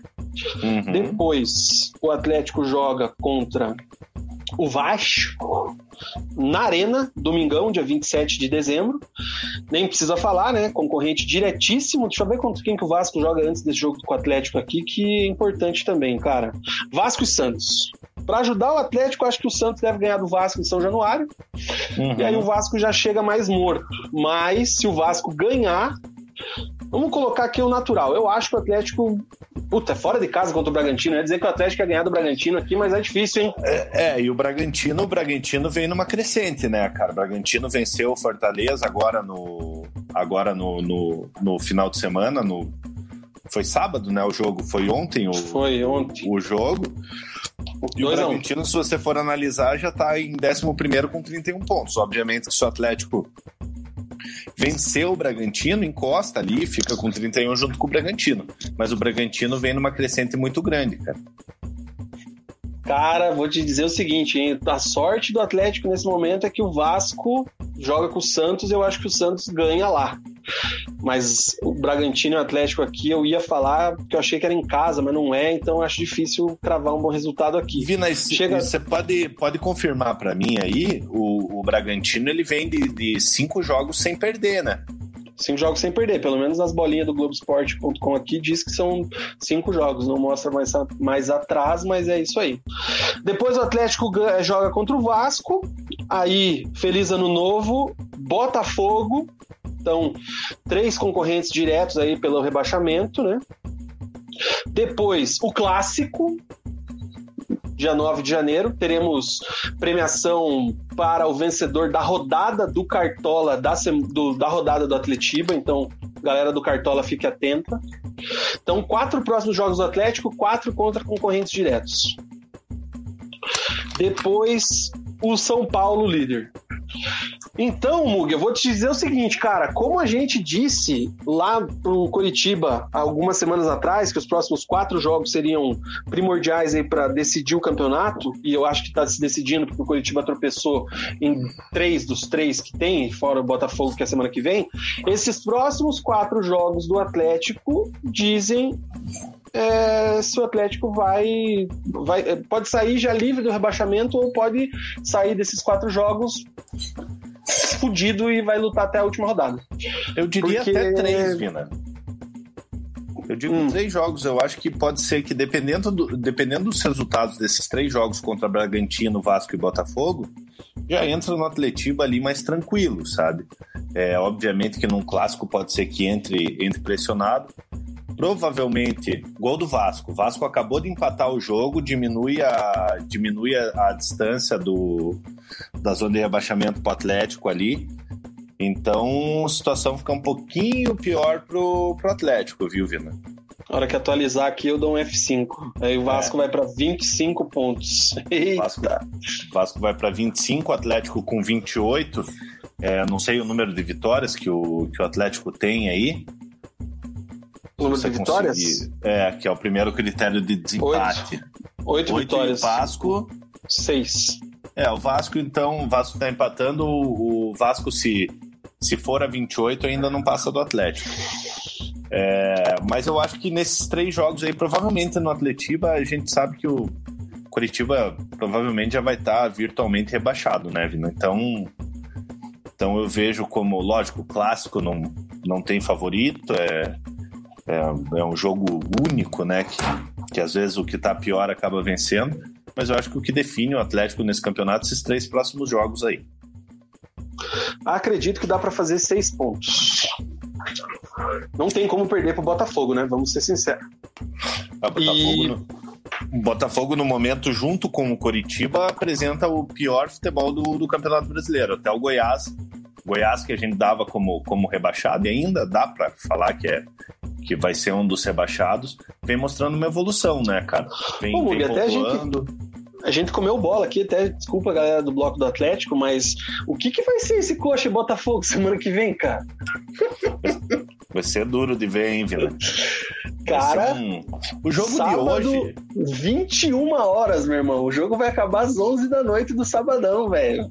Ah, o bom é que o Covid, o, o, o, bom é que o Covid tá aí, então não tem nem o que fazer, né, cara? Tipo, não, você senta e chora, né? É, você chora no banho. É o, que, é o que vai passar na televisão, você vai acabar assistindo, né, cara? Então, tipo, Meu do, Deus, dos males, o, o menor. Mas o jogo do, do, do Curitiba Esporte hoje também foi, foi desse nível, horrível. Ai, ai. O Mugi, o Zanona tá dizendo que são quatro jogos de seis pontos aí para você. Puta que pariu, Deus o livre, cara. O Adriano dá uma cornetada no Autuori aqui, dizendo que para mudar o jogo ontem ele chamou o Lúcio Gonzalez, cara, bem observado. Lúcio cara, entrando no segundo ó, tempo. Mas aí eu vou, aí eu vou defender o jogador e o, e o Pega o paninho, pega o paninho, Mugi. Cara, ele colocou o Lúcio. Passa um faltando... paninho aí Ele colocou o Lúcio faltando cinco minutos de jogo. Cinco minutos para acabar o jogo. Cara, se você não. Se, se o jogador não pode ser útil durante cinco minutos, manda embora, cara sabe? Não tem porque estar tá no elenco. Então, então ele tentou alguma coisa. O Autuari ele tentou alguma coisa, é, tentou ali povoar o meio. A gente já viu o Lúcio jogando centroavante é, nesse ano, é bom de se lembrar. Então o Autuari tentou ali, foi na base do desespero para ver se conseguia empatar. Então, nesse ponto, eu, de, eu, eu, defendo o Lúcio e o Autuari. Ele jogou cinco minutos mais os acréscimos, não tem nem o que falar dele. Gol do Vasco foi marcado pelo Cano, né? Gol do Cano, aham. No Nunca último minuto coloquei... de jogo. Tá, 50 minutos de jogo, o juiz deu 6 minutos de, de acréscimo. Falta um. A minuto. galera TR resenha aqui, ó. Gol do Vasco, Cano, gol do Vasco, Cano. Aí vi, desgraça. joga, joga, gol do Vasco, Vasco. A Betis lembra que o Cano não servia pro Atlético, bem observado, né? Foi. foi tô dando umas desafinadas na voz, né, cara? O, o Atlético observou o Cano e o Paulo André disse que não servia, né? O que estaria fazendo o Paulo André nesse momento? Pintando uma obra de arte? Será? Tomando eu um acho... chá?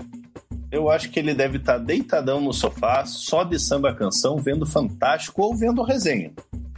Um abraço, Paulo André.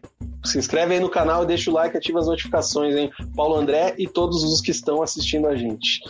É... O Marcos está lembrando aqui que o Vasco tem um jogo a menos que vai ser contra o Palmeiras em janeiro. Bem observado, cara. Ó, o Vasco tem um jogo a menos. Então. Mas aí é lá em Palmeiras, né? É lá em Palmeiras? Eu acredito puta que merda. sim. Sabe Deus que rodada que foi esse jogo aqui, cara. Puta, até eu achar isso aqui vai ser complicado. Essa, tá... Essa parte aqui da tabelinha do GE podia ser um pouco mais otimizada. Quer ver, ó, Vina? Pera aí que eu acho aqui, cara. É Vasco. Ô, oh, bosta. Vasco que mais, e... cara? Vai, vai, vai procurando aí, que eu vou lendo, vou procurando os outros resenhetes aqui, ó. O Zanona diz que tem sim como perder, vejo que o Coritiba fará na próxima rodada, cantando aqui que o Coxa vai perder pro Botafogo. O Iorrisson diz aqui que o Paraná está esperando o Coxa de braços abertos na Série B, se o Paranito não for para terceira. Manter, né? Exatamente. Aí a gente já vai falar disso, eu acho que não vai estar tá esperando não, cara. Acho que vai Vina, ter... Hum. Esse jogo, cara, do Palmeiras e Vasco, é, vai ser no Allianz Parque e é um jogo que seria válido pela primeira rodada do Campeonato Brasileiro. Entendi. Então é. Acho difícil, né, contar com esses três pontos aí do Vasco, mas, enfim. Ó, o Luiz Felipe foi mais rápido, até mandou aqui no, no comentário. Uh, e o Zanona diz aqui com relação à Série B 3x1 pro Guarani. É isso então, né, cara? Acho que fechamos do furacão aqui, né? É... O... Vina, antes da gente mudar de, de bloco aqui, só aproveitando que o Zanona tá na tela, hum. o, o Zanona cravou hoje que o Thiago Neves ia fazer um gol, no, um gol contra o Coxa. Ele só falou que ia ser, ia ser 3 a 0 pro esporte, um gol do Thiago Neves, um do Maidana e um do Mugni, em minha homenagem. Mugni.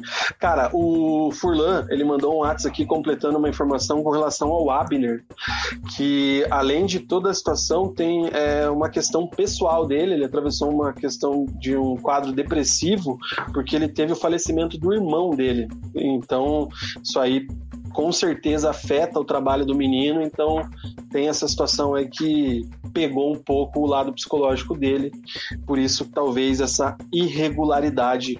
Um abraço aí pro Furlan. Agora chega de Atlético, cara, fechou? Chega, agora vamos falar de Série B, que ano que vem vai ser o nosso principal assunto. Antes de falar da Série B, Mug, nós vamos fazer aqui um merchan da Vidtech Informática. Deixa eu até tirar você da tela aqui para ver como é que vai ficar a telinha aqui, cara. É... A Vidtech Informática é a mais nova parceira do Resenha, então a gente agradece a galera por acreditar no Resenha, sempre bom. E você que tem uma empresa e quer investir em marketing e tudo mais, e quer ajudar a gente, galera, manda uma mensagem aí que a gente topa qualquer negócio, que a gente é parceiro dos amigos e quem quer crescer, a gente quer crescer junto. E manda aí um anuncia aqui. Antes eu tinha um anúncio aqui no letreiro, eu apaguei. É, a Vidtech Informática é, tá com resenha e, cara, além do sorteio top que vai rolar daqui a pouco lá no nosso Instagram, de um mouse gamer da Corsair, os caras estão fazendo uma promoção, várias promoções, mas uma delas é uma, uma promoção é de oportunidade de um belo PC gamer. Daí eu vou ler o que está escrito aqui porque eu não entendo nada. Eu jogo meu Xbox e o meu Among Us de vez em quando, mas a situação é a seguinte, cara, ó, é, esse PC aí, deixa eu até tirar o letreiro ali de baixo para que a galera que entenda da configuração leia e veja do que se trata. O que eu sei é que é um PC top. Esse PC com o processador Intel Core i7 é top de linha. E quem é resenhete, vai lá comprar lá na Vidtech, tem 10% de desconto nos PC Gamers e nos kits de upgrades nos pagamentos à vista, ou 2% no parcelado. Só dizer que viu aqui o anúncio da Vidtech no Resenha de Boteco. E esse computador em questão aí que está na tela, é, até quarta-feira, dia 16, você ganha 12% de desconto à vista ou 4% de desconto no parcelado. Essa compra válida para contato apenas via WhatsApp da Viditec 41987787247 ou direct no Instagram. O Instagram da galera da Viditec, Viditec Info. Então você que tem interesse aí nessa super máquina que a Viditec está colocando, cara, tem tanta coisa ali, ó placa-mãe 885 GB, memória de 16 GB, é, placa de vídeo RX. Cara, bagulho é sinistro, eu só sei disso para vocês. Então, é, manda lá e vocês têm esse desconto. E o Resenhete que compra também no vidtech.com e coloca o cupom desconto do Resenha, ganha 2% direto no carrinho. E mais, fiquem atentos aos posts aí do Resenha e da Vidtech, que teremos mais sorteios, iremos sortear um kit gamer mais completo e mais promoções como essa aí de peças e acessórios e máquinas de alta performance para que você possa abrilhantar o seu Natal jogando aquele CS, jogando aquele puta, cara, que outro jogo que a galera joga? Eu, eu não jogo nem FIFA, mas a galera gosta do FIFA. FIFA não jogo porque me estressa. É, que mais? Porra, tem tanto joguinho, agora me fugiu o nome. Cyberpunk agora é um que lançaram aí, Mug, que o cara é viciadão, é droga e bebida e putaria e tal. Esses é bom. A placa de, placa de vídeo tem que ser boa. Então, assim, você quer jogar esses joguinhos top aí, cara, tem que ter um PC bom, não adianta, e a Vidtech é o melhor lugar para você adquirir o seu computador. Certo, Mugi?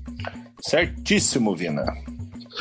Cara, manda um abraço para alguém aí enquanto eu escrevo o GC do Paraná, porque eu não sei nem o que eu escrevo aqui. Paraná, enfim, na zona de rebaixamento da Série B.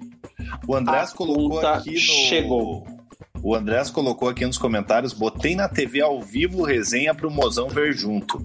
Vamos ver no que dá. Chupa fantástico, estamos conquistando o espaço na casa da família brasileira. O Andréas, então já Fica aí o registro da sua audiência com o seu mozão. Aproveitem bem o final da noite de domingo após o resenha acabar. É, enquanto isso, assistam o nosso programa. É, a Carol diz aqui que faltou falar do Among Us, cara. O Among, top, a gente sempre, sempre joga o Among. A galera que gosta e que acompanha a resenha, manda lá no Twitter que a gente tem o, o Discord privado do Among. E é isso aí. Cara, mas o Among não precisa ter uma placa de ah. vídeo muito boa para jogar, não. Dá para jogar de boa. A Carol fez um outro comentário ali, Vina. Dá uma olhadinha. pode acabar o programa. Não pode. Não pode, porque aqui, ó. A conta chegou, cara. Paraná na zona de rebaixamento da Série B. Demorou, demorou bastante. O Paraná chegou nesse momento a sua pior sequência de derrotas da história do clube. São oito derrotas seguidas. A... O Paraná está prestes a alcançar. É... Na verdade, sim, talvez alcance. Eu acho que não, porque não vai dar tempo. Mas a pior sequência de jogos sem vencer foi em 2018 na Série A, né? O Paraná ficou 18 jogos sem pontuar, é, sem vencer, empatou uns joguinhos ali, mas é a pior sequência nesse sentido. Agora, de derrotas, esses oito jogos que o Paraná atingiu ontem contra o América Mineiro, é o maior da história. Até já me faltam palavras já, porque a irritação é grande. Minha beira acabou, vou tomar uma água. É... É, deixa eu só te perguntar rapidinho. O Paraná não vence há quantos jogos? Oito. Ah, não vence? Puta, aí você me pegou. Vou ter que buscar aqui quando é que foi a última vitória. Mas são oito derrotas seguidas. O Zanona deve estar assistindo, ele deve ter na mão essa, essa informação aí do. Eu sei que quantos... nesse, meio, nesse meio tempo teve a vitória contra o Oeste. Mas, mas se não me engano, do, nos últimos, nos últimos acho que 16, 17 jogos, o Paraná só venceu esse jogo. Dá quase um turno, cara. É como se durante. Sete vitórias. Um... Peraí que eu tô achando aqui, cara. Bah. Vamos ver aqui ao vivo. Não, aqui não tem erro, cara. Deixa eu achar aqui a tabela da Série B. E aí a gente já vê direto quando é que foi isso aí, cara. Série B. Série B, Série B, Série B.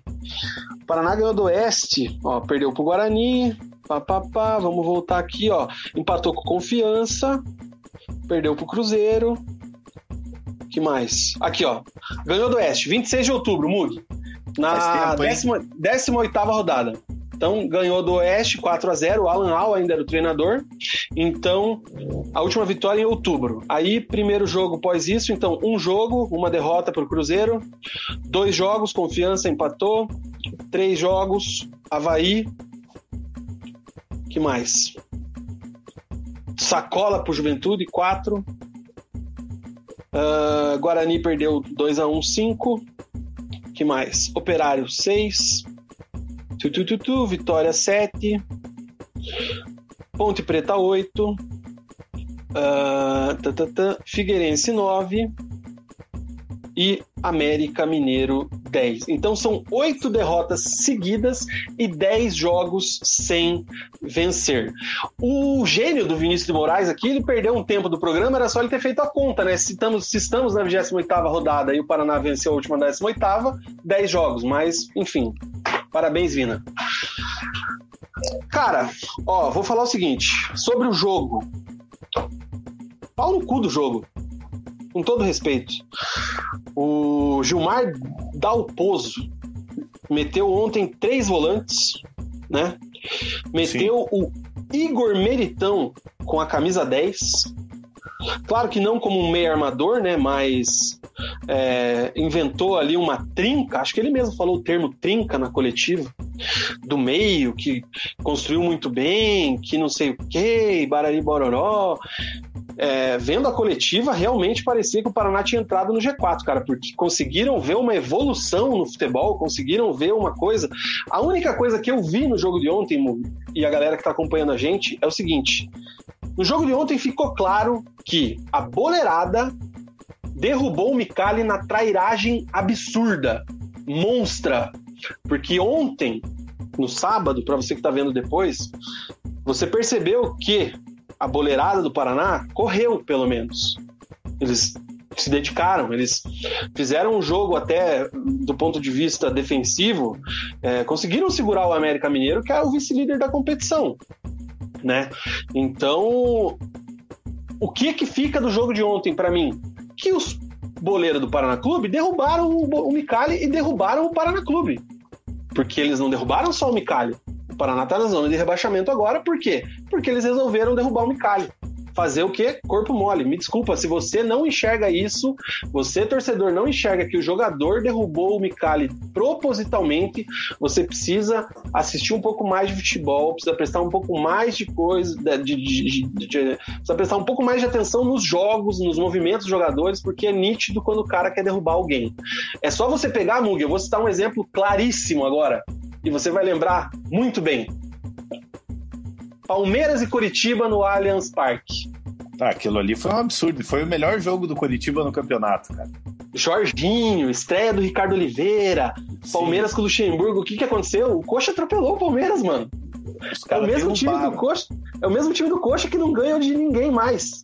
E é o mesmo time Ridículo. do Palmeiras que tá brigando lá em cima. Que tá brigando. Cara. Então, assim, é, é, só você prestar atenção. Então, cara, vendo o Paraná correndo ontem, era notório que ia perder. O América é melhor, é, é, é melhor treinado, tem melhores jogadores, melhores peças técnicas, tá motivado, tá brigando pelo acesso, tem um monte de coisa.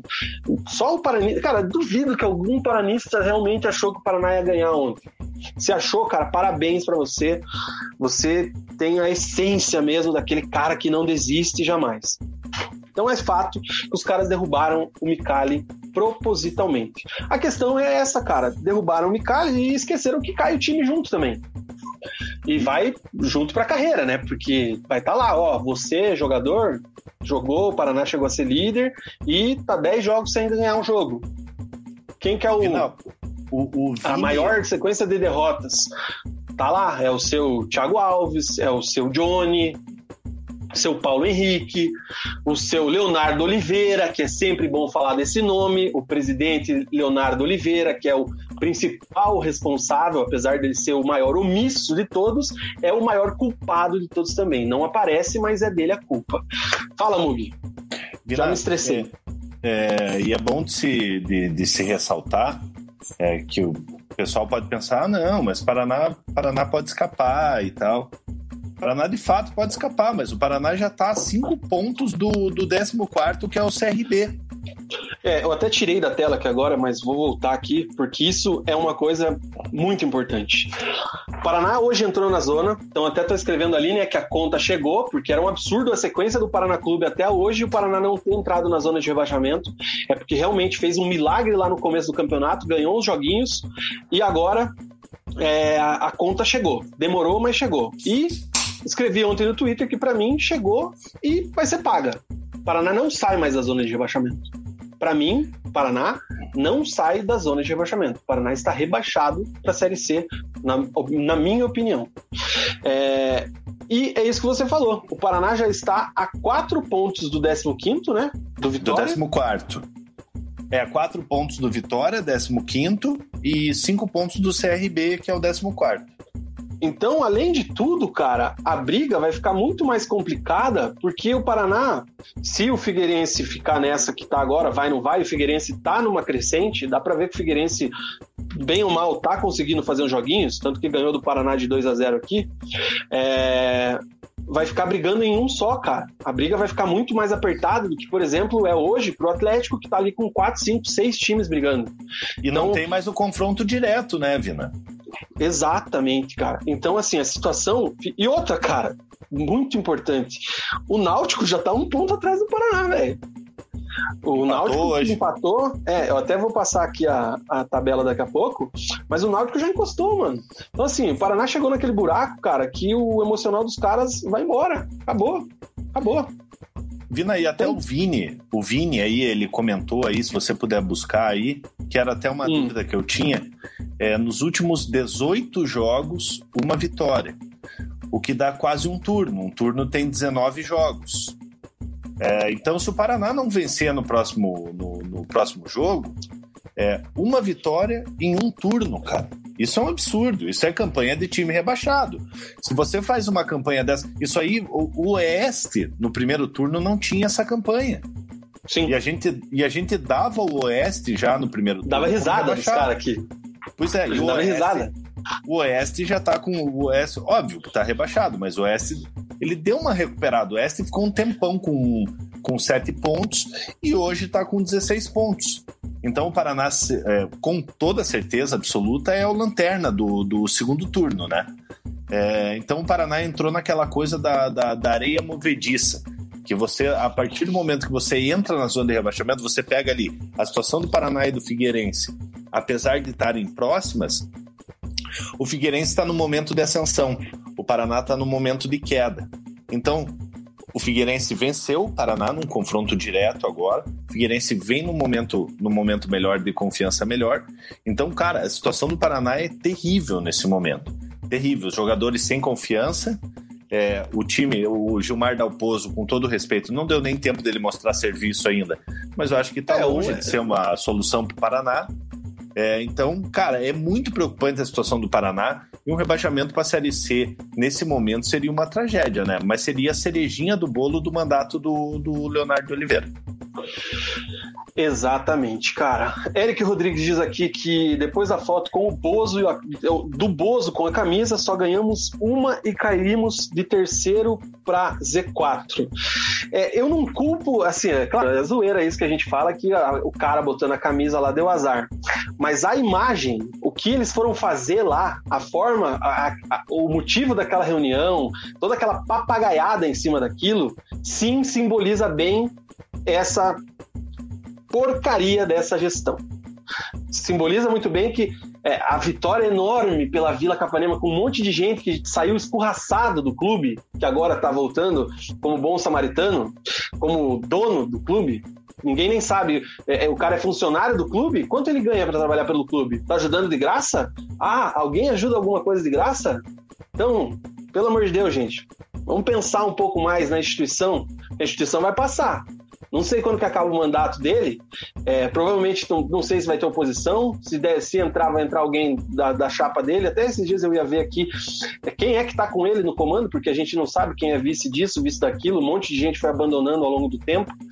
É, talvez por ver que as coisas não estavam funcionando da maneira correta. Também tem uma parcela de culpa, vários deles. É, mas assim, aquela foto ali simboliza realmente é, o que é essa gestão. É, foca em uma coisa que sinto eu muito acho que, ridículo. Eu acho que um dos problemas no Paraná, eu já falei em outras resenhas aqui, é a falta de oposição em relação ao trabalho do, do Leonardo Oliveira. É, a torcida é a torcida é comum, não estou falando a uniformizada do Paraná que que é fechada com, com o Leonardo, mas a torcida comum, o torcedor comum ali que fica na reta do relógio, que fica na, nas sociais ali, até o que fica na arquibancada do lado da, da torcida organizada, é, tem muitas críticas em relação ao trabalho do Leonardo, do Leonardo Oliveira. Só que internamente o Paraná Clube ele não tem uma, uma, uma oposição para ele. Então ele faz o que bem entender, ele aparece quando quer, só aparece na hora boa, como foi no, no acesso, que no acesso ele tava, tava igual um pavão. Queria aparecer toda hora, aparecia em todas as fotos, aparecia em coletiva. E desde o ano passado a gente vê que, que ele está mais sumido que orelha de freira. É, a, gente, a gente via que o, ele, ele colocava o, o Matheus Costa em situações embaraçosas. É, o, o Matheus Costa tendo que dar coletivo, explicando a situação do clube. É, a gente via isso com o Alan Al. Então, o problema do Paraná, o Paraná precisa de alguém que faça essa oposição ao Leonardo e que assuma o Paraná Clube e coloque o Paraná no trilho, cara. Olha aqui, ó, eu, eu ia ver, eu, é, lembrei, ainda bem que eu lembrei de trazer isso aqui, cara. É, eu tô com o site do Paraná aberto aqui, é, Gestão 2018-2021. O Conselho Gestor Executivo do Paraná Clube é composto por um presidente, um primeiro vice-presidente, um segundo vice-presidente, um gestor financeiro e um superintendente geral, eleitos em assembleia, barari bororó, beleza. O presidente está aqui, senhor Leonardo Oliveira, para mim, o pior da história do clube. E tem o superintendente aqui, Oliveiros Machado Neto, que também Ninguém nunca viu esse cara na vida falando alguma coisa. Não vê, eu, pelo menos, nunca vi ele atuando em algum ponto. Agora aqui, ó, quem que é o primeiro vice-presidente? Que não está aqui, ó, porque daí embaixo tem o Conselho Fiscal, até alguns amigos aqui que não tem nenhum poder no departamento de futebol, a Junta Disciplinar, também temos alguns amigos aqui, Conselho Consultivo, também temos algumas pessoas conhecidas aqui, e o Conselho Deliberativo, que tem aqui, por exemplo, Luiz Carlos Casagrande, o Casinha. Né? É, temos é, o, o, o, o Júnior também, que, que é nosso conhecido isso. também. Então, assim, esses caras aqui não estão na diretoria do clube. O conselho. O conselho do Paraná, eu sei que é um conselho que poderia interagir um pouco mais, mas, enfim, também deixa muito a desejar presidido pelo, pelo Casinha Luiz Carlos Casagrande. Mas aí a questão é essa, cara. Cadê? Quem que é o primeiro vice-presidente do Paraná Clube hoje? Não tem. Quem é o, quem é o segundo vice-presidente do Paraná Clube hoje? Quem é o gestor financeiro do Paraná Clube hoje? Então, é, o Paraná também tem mais ou menos um G5 na sua chapa, a gente está falando bastante de política envolvendo Curitiba. O tal do G5 paranista, vamos colocar dessa forma, já era faz tempo, né? Porque os caras foram abandonando e ninguém entrou no lugar, ninguém tá nem aí. O Leonardo Oliveira virou o dono do clube, né? faz o que quer, Aí tem pessoas de fora, né? Que se você pega aquela foto com o presidente Bolsonaro, você vê e vai entender de quem eu tô falando, que foi escorraçado do clube, não teria nem que estar tá mais envolvido com o Paraná Clube. Se o Paraná fosse uma instituição séria, se o Paraná não, o Paraná é sério, a instituição, mas se as pessoas que comandam fossem sérias, essa pessoa não teria mais espaço no Paraná Clube. Tá? É, tá lá. Enfim, então fica aí o questionamento. Se Vina... alguém souber a resposta, me avisa aqui, por favor. Fala, Mugi. Você sabe o que, que é mais estranho nesses casos do Paraná? Geralmente, quando você tem um dissidente de uma situação política, ele vira a tua oposição. É, e com o Leonardo, o pessoal ele vai, ele vai abandonando o barco e não vira oposição. O pessoal abandona mesmo, abandona o Paraná Clube. É, então eu acho que está na hora de algum desses dissidentes que, que romperam com o Leonardo é, bater no peito, é, pega um grupo de torcedores e fala: Meu, vamos tentar colocar o Paraná no rumo.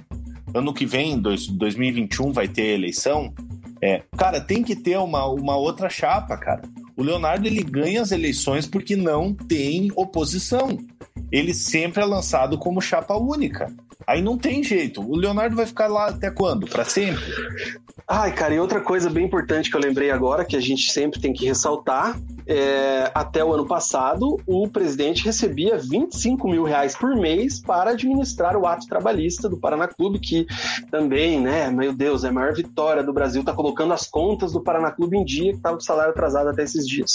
É, agora ele é muito bom, né, ele é muito bom samaritano, ele abriu mão, ele agora ele ganha só 12.500. Então, né? Tá ruim, né?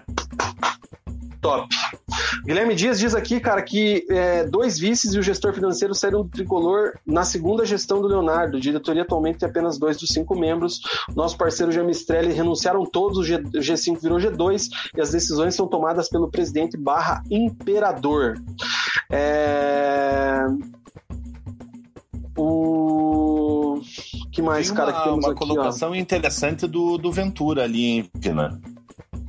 Deixa eu achar aqui que eu me perdi, cara. Primeiro, vamos desde o começo, que ele fala, acho que ele tá falando do jogo com relação ao Vitinho, né, que ia ter chance, se machucou e não jogou.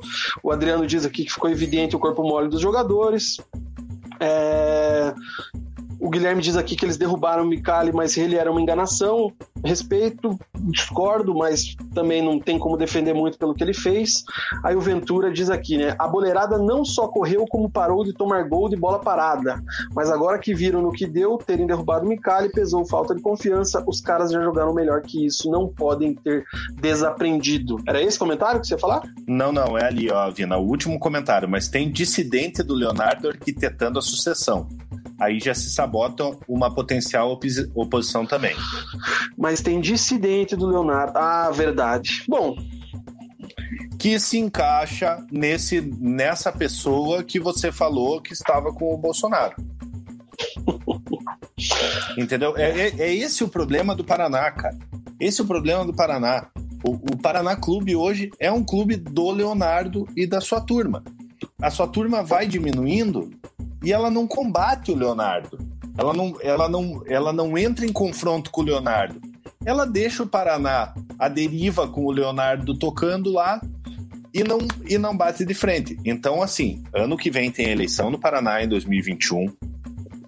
É bom a torcida se organizar, nem que a torcida, o torcedor comum, eu tô falando, o torcedor da reta, como é o Ventura, o rei do alambrado ali, torcedor como é o Jean, como é a Carol. É, ver quem tem potencial para tocar e para gerir o clube e criar uma oposição para bater de frente com o Leonardo e com a sua turma. Porque a gente já viu que não dá. O Leonardo conseguiu o acesso do Paraná em 2017, conseguiu, mas nem por isso ele deixa de ser o pior presidente da história do Paraná. E a gente sabe muito bem que o mérito daquele acesso ali não foi dele, né? Foi de alguém que ele conseguiu romper também por puro ego, né? Exatamente. É o Carlos Werner. Enfim. Cara, a situação do Paraná é complicadíssima. Deixa eu trazer novamente aqui a tabela. Uh... O Ventura acho que tá zoando aqui, que ele disse que o Leonardo renunciou e não avisou ninguém. Bom, enfim. Deixa eu achar aqui a tabela da Série B, cara para analisar aqui os resultados. Nem lembro se eu já fiz isso, não, né? Tô, Não, ainda não. Bem puto, cara. Operário 1, Sampaio 1, CSA 2, Oeste 1, Ponte 1, Havaí 2, Vitória 0, Cruzeiro 1, Figueirense 1, Cuiabá 0, grande Alan Al, hein, Mugi? O pessoal Pô, lá em Cuiabá derru- tá puto, né? Derrubando o Cuiabá, cara. O Cuiabá não sei não se vai ter força aí pra, pra voltar pro G4. Já tá com o trabalho bem questionado lá no Mato Grosso. América 1, Paraná 0, Confiança 0, Juventude 1, Chape 3, CRB 2, Botafogo 1, Náutico 1. E esse jogo aqui tava rolando, Brasil 3 a 1 no Guarani, tá rolando ainda, acho que já acabou, mas deve ter acabado 3 a 1 Até me meter um F5 aqui para ver se atualiza aqui a tabelinha do GE. Mas tava 3 a 1 É, acabou 3 a 1 pro Brasil de Pelotas frente ao Guarani. Então, o Brasil sobe mais um pouquinho, o Guarani não chega perto do G4. A Chape com 57, o acesso praticamente garantido, só um, um aborto da natureza para a Chape não subir. O América é o segundo com 53, o Juventude é o terceiro com 46 e o Sampaio é o quarto com 45. CSA já tem 44, é o quinto colocado. Cuiabá já é o sexto em Mug, 44 pontos também. Situação pegou lá no Cuiabá. Havaí. Guarani, ponto e confiança. O Cruzeiro tá com 38, cara. Tem gente já tá achando que vai dar pro Cruzeiro, hein? Acho muito difícil, Vina. O Cruzeiro ainda tem oscilado, cara. E o problema é os outros, né, cara? Porque Uhum. é, a Juventude tá numa crescente, ó. Juventude, cinco jogos sem perder. Os últimos cinco, né? Não sei se tem mais aqui, porque não mostra mais. Mas é, tem mais isso, né, cara? Os outros times aqui estão numa crescente. se você também. for pegar, Vina, tem duas vagas, na verdade, né? Porque Chapecoense e América é muito difícil de perder a, a classificação. Então tem ali Juventude, Sampaio, CSA, Cuiabá, é, que o Cuiabá vem, vem caindo muito. É, mas você tem ali pelo menos mais seis clubes na frente do Cruzeiro ali. O Cruzeiro tem que torcer por tropeço desses clubes também. Aí lá embaixo a gente tem o Vitória 15 com 33, o Figueira tem 31 é 16, o Paraná é o primeiro time na zona de rebaixamento com 29 pontos, o Náutico é o 18 com 28, Botafogo de Ribeirão Preto 24 e o Oeste já rebaixado também virtualmente com 16 pontos. O Paraná volta a campo na quinta-feira, dia 17, contra o CRB fora de casa, lá no Rei Pelé, jogo às 21h30, então a sexta-feira do torcedor paranista vai começar fera, né? O jogo acaba às 11h30 da noite. Depois o Paraná tem ainda o Brasil de Pelotas na Vila Capanema na segunda, dia 21, às 5h30 da tarde. Horário bom, hein? Fecha o ano contra a Chape lá na Arena Condá no dia 28 às 20 horas. E aí, só em 2021 contra o Botafogo de Ribeirão Preto. Vou falar o segui- o seguinte pra você, Mug, o Paraná não ganha mais nenhum jogo esse ano não, tá? Só o ano que vem. Olha, Vina, pela, pela situação, pela sequência que o Paraná vem tendo aí, eu também acho muito difícil. Faltam quantos jogos que você falou para acabar o jogo, para acabar o ano? Pra acabar o ano 3. Brasil de Pelotas. É... Chapecoense e Botafogo de Acho- Ribeirão. Não, Botafogo já é no ano que vem. Não, CRB, o primeiro. CRB, Botafogo, Aí tem o Brasil e aqui. E aí a Chape lá. Então, dois jogos fora, um no Nordeste, que o Paraná sempre arma. Aí aqui contra o Brasil de Pelotas, que é sempre uma guerra, e o Brasil de Pelotas está brigando ainda aqui embaixo, uma diferença pouca hoje, né? Lá vai ser outro momento, claro, mas tá ainda no pelotão de baixo, não briga por acesso. É, então vai ser uma guerra, o Brasil Pelotas bate pra caramba sempre, né? E, o, e a Chape é a Chape, né, cara? A Arena Condá vai pegar o Paraná lá e não tem nem o que falar, né, cara? A Chape Olha, não toma dúvida. Se o Paraná não vencer o Brasil de Pelotas em casa, É. Paraná, Paraná precisa vencer, cara. De, de qualquer jeito, esse, esse jogo em casa aqui. Depois aí no Paraná tem o Náutico fora. Aí tem o CSA em casa. Tem o Sampaio lá. Vou dizer pra você que tô torcendo pro Sampaio subir. Seria legal ter um time do Maranhão na Série A. Uhum. Primeira, primeira vez, acho que o Sampaio nunca teve na Série A, né? E Cuiabá, 19 de janeiro. E fecha. Ah, não, ainda tem Oeste E e aí Cruzeiro. Cruzeiro. Então, cara, que situação, velho. Que situação. Cara, essa você falou do, do Sampaio subindo. Seria o. meu maior erro da história, né? Porque eu já veio o Sampaio rebaixado no, no início. Vamos mandar, vamos, vamos mandar o, o como é que é? Ah, o link do vídeo pra torcida do, pros caras do resenha lá do Maranhão lá, eles Da cornetar a gente. Olha aqui, ó. querida. Os caras lá derrubaram a gente, a gente subiu. Os caras botam o vídeo do resenha no vestiário lá do Sampaio lá. O... o Ventura diz aqui que acha que tem mais índio do que cacique na diretoria paranista. E esses índios ficam muito confortáveis enquanto tem o Leonardo para tomar xingão, enquanto fazem o que querem. O Mistrelli lembra que daqui a três jogos tem Paraná e Botafogo. Se eles conseguirem pontuar até lá, será um jogo de seis pontos. Um abraço aí para você, Mugo, pro jogo de seis pontos. Ele ainda acha que são três vagas da ZR para cinco times. Então, para o Mistrelli, a gente tem aqui ainda é, Botafogo, Náutico, Paraná, Figueira e Vitória brigando. Ele já coloca o CRB fora. Importante e bem, bem lembrado, né, cara? Esse jogo com o CRB aí, se o Paraná tivesse melhor colocado no sentido brigando, né? Brigando pela ZR e tal, não deixa de ser, não deixa de ser, não. É um confronto contra um adversário direto, né? O CRB tá com 34, o Paraná se vence lá, consegue esse milagre, porque a gente espera só um É, milagre dois o Paraná, pontos, né? fica a dois pontos do CRB. Então, virou já a decisão agora, cara. Não é. Ai, cara, tá difícil, hein? Luiz Felipe, Paraná só vai ficar nas R nas próximas três semanas, depois só ano que vem. Ai, cara. O Johan Abdala, sei. Se o Paraná, Paraná. não vencer o Brasil de Pelotas, é caixão e vela preta. E o Adriano disse que o Paraná vai pontuar contra o CRB. Tenho convicção disso. Da onde tem toda essa convic- convicção? Ah, o torcedor tem que acreditar, né? Apesar do Adriano, o Adriano, se não me engano, é atleticano, né? Ele é atleticano? Ele É. põe essa foto do Fernando Torres aí só pra enganar. Mas. Mas o torcedor do Paraná tem que acreditar, cara. É, Enquanto tem chances, assim, é. Tem que acreditar, apesar do momento, momento ser péssimo, né, cara? Você vir de oito derrotas seguidas, eu sei que é difícil você, você ter esperança de alguma coisa. Mas vai que o Paraná consegue aprontar lá no, lá no Nordeste. Lembrando que o Paraná, em 2017, fez um jogo contra o, contra o CRB lá, que foi, foi o jogo do acesso do, O jogo do Paraná, acesso, né? O, que, que o Então- Onildo, o vereador Onildo, É, então o Paraná tem, tem boas lembranças lá de- do- dos jogos contra o CRB. Então vai que o Paraná resolve aprontar lá. E o Zanona pergunta aqui, pergunta não, ele afirma que vai ver o Paraná em Manaus ano que vem, hein? Quem diria, hein, Zanona? Assistiu o Paraná em Manaus aí na Série C. Meu senhor, que fase, cara. Eu não sei mais o que falar, tô triste, cara. Acho que desabafei legal já. Chega. Não tenho. Vina, eu já. Eu, Não quero eu- falar do jogo. Ah, não, tem os caras que voltaram do Covid, tem os caras que machucaram, tem. Cara, mas assim. Ah, que se lasque. Entra um. Ai, olha só, cara, eu cometi uma injustiça aqui com o Onildo. Não é o Onildo, é o Aldalho. Aldalho. O Onildo tava no elenco que caiu pro, no Paranaense em 2011. O Aldalho é o cara que fez o gol do acesso. Então, desculpa, Aldalho, você que merece sempre as gratificações, as glorificações do torcedor Inclusive paranense. que Você tem, tem paranista que deu o nome do filho de Aldalho, né? Tem uma história dessa, né, cara? Aham. Tem uma história dessa mesmo. É, ó quem tava na moita aqui que já veio zoar a gente.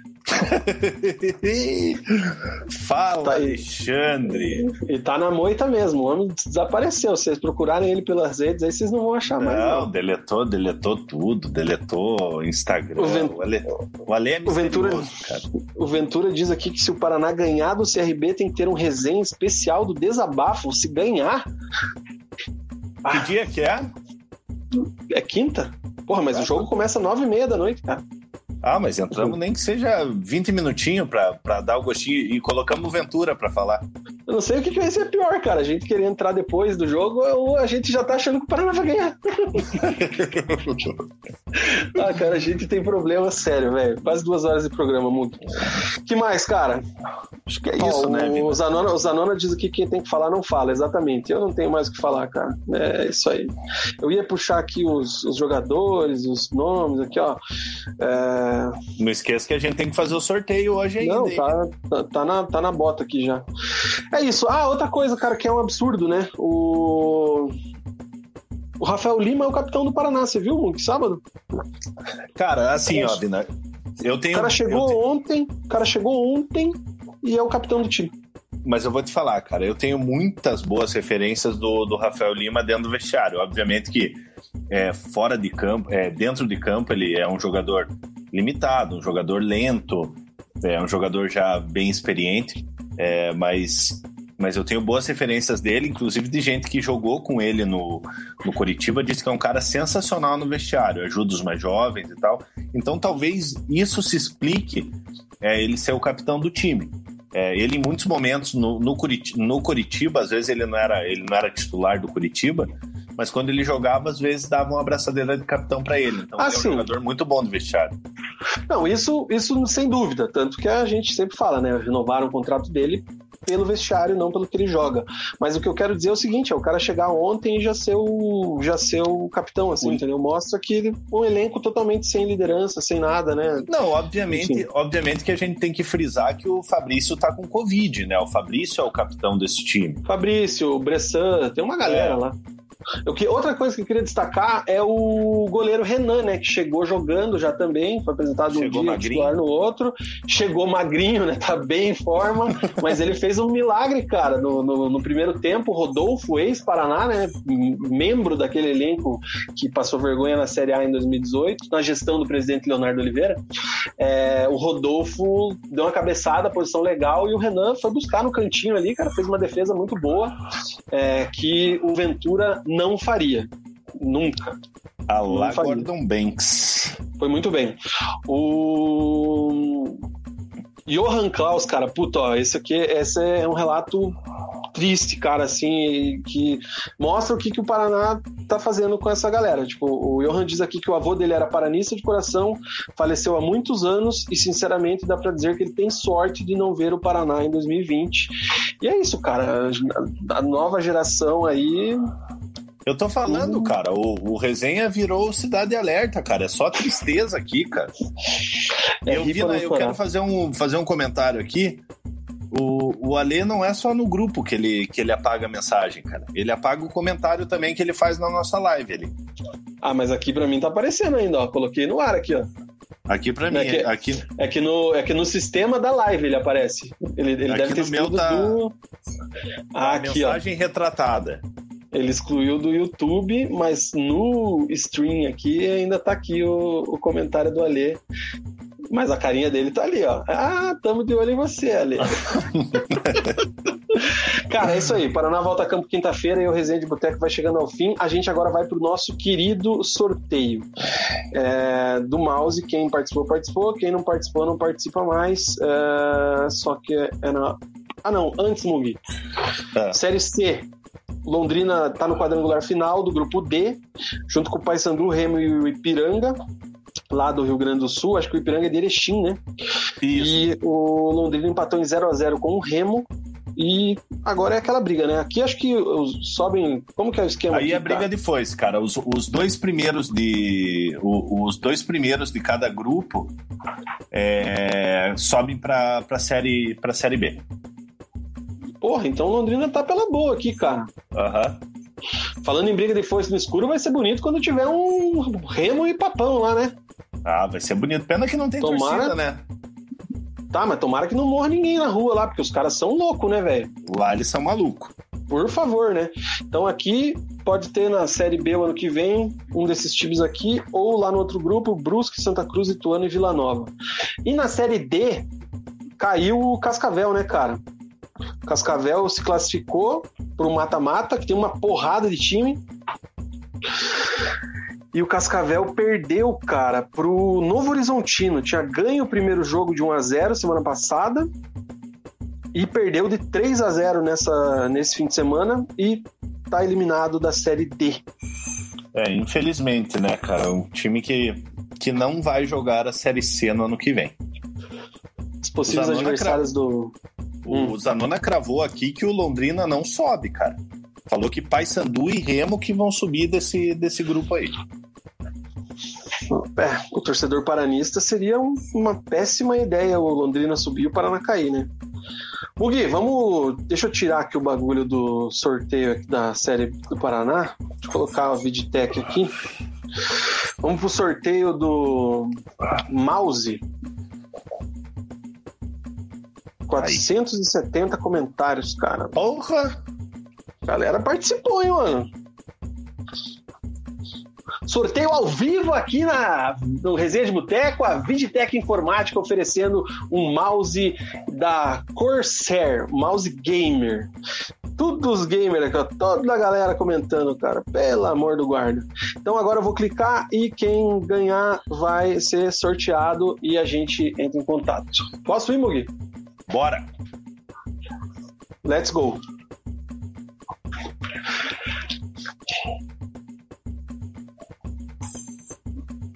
Drumongol.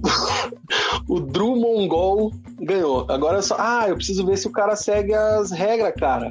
Cara, na verdade é Drumongol, né? Acho que a gente leu errado. Pode ser também, né? Deixa eu ver se o cara se o cara segue todas as regras aqui. Só que preciso stop screen aqui porque vai abrir o meu Insta, né? Não o Insta do programa. Então vamos lá. Vamos lá, vamos lá, vamos lá. Como que era a arroba do fera? Dru, Mon-. Gol. O nome dele é Rafael Santos, cara. Tá? Então deixa eu ver aqui, achar de novo aqui ó, o Insta do cara. Ele segue o Resenha e a Vidtech. Então, Drew Mongol. A Vidtech vai entrar em contato com você aí para você retirar, combinar aí o mouse da Corsair. Certo? Certo, Vina, só do- parabenizando ele aí que, que ganhou o mouse. É, lembrando pro pessoal aí que a gente tá com 871 inscritos no momento, né? É, a gente Isso. quer chegar logo nos, nos mil inscritos aí para poder presentear vocês. A gente tem disponível duas camisas do seu time do coração. Então passa pro vizinho, passa pro amigo que não, não conhece. Temos várias entrevistas bacanas aqui no, aqui no canal com o Alex, com, com no, no nosso podcast também, no- nos agregadores. É, então, por favor, pede pro pessoal se inscrever aí, que a gente tá louco para presentear vocês com essas camisas. Duas camisas oficiais, cara. A gente tem Alex, tem Jenison, tem Hernani, tem Wilson Ribeiro de Andrade, tem todos os ex-presidentes do Curitiba. Lá no Spotify tem Marcão, Douglas Silva, toda a galera da imprensa aqui do Paraná, Guilherme de Paula, Felipe Dalk, é, é, Jairo Silva, Silva. pai, Jairo Silva Júnior, Monique Silva, Juliana Fontes, Christian Toledo veio aqui já Gabriela umas 15 Ribeiro, vezes. TV. Gabriela Ribeiro, cara, todo mundo já deu moral pra gente aqui. Então, é isso aí. Chega por hoje? Deixa eu ver se tem mais algum né, comentário importante aqui, cara. Luiz Felipe pergunta se a Série C passa em algum lugar, é no Dazon, né? Isso. O... o Zanona diz aqui que a Ferroviária, a principal fonte de reforço do Paraná, foi eliminado na poderosa Série D. O, o Paraná fodeu a Ferroviária, coitada. E o Zanona diz aqui mais alguma coisa do Casinha. É isso aí, cara. Enfim. Mugi, deu. Valeu, Que galera. programa foda. Programa, programa triste, Pera né, aí. cara? Deixa eu fazer mais um aqui, ó. Pagar mais uma conta. La Casa das Canecas. Semana que vem tem o sorteio de mais uma, da branquinha aqui. Ó. Aqui, ó. A câmera tá pra cá, meu querido. Que Então, inclusive, La Casa das Canecas. essa aí você pegou com, com o Guilherme Moreira ou não? Preciso entregar pra Liane, inclusive, a dela. Mugi, valeu. Valeu, galera. Boa semana pra vocês aí. Tchau. O programa Resenha de Boteco fica por aqui. A gente volta a qualquer momento, caso haja algum acontecimento absurdo aí no nosso futebol, o plantão do Resenha. Caso contrário, a gente volta na semana que vem com o programa Preleção. Ative as notificações, fiquem atentos aí nos vídeos no final de ano do Resenha de Boteco. A gente vai, mas volta. Aquele abraço. Tchau!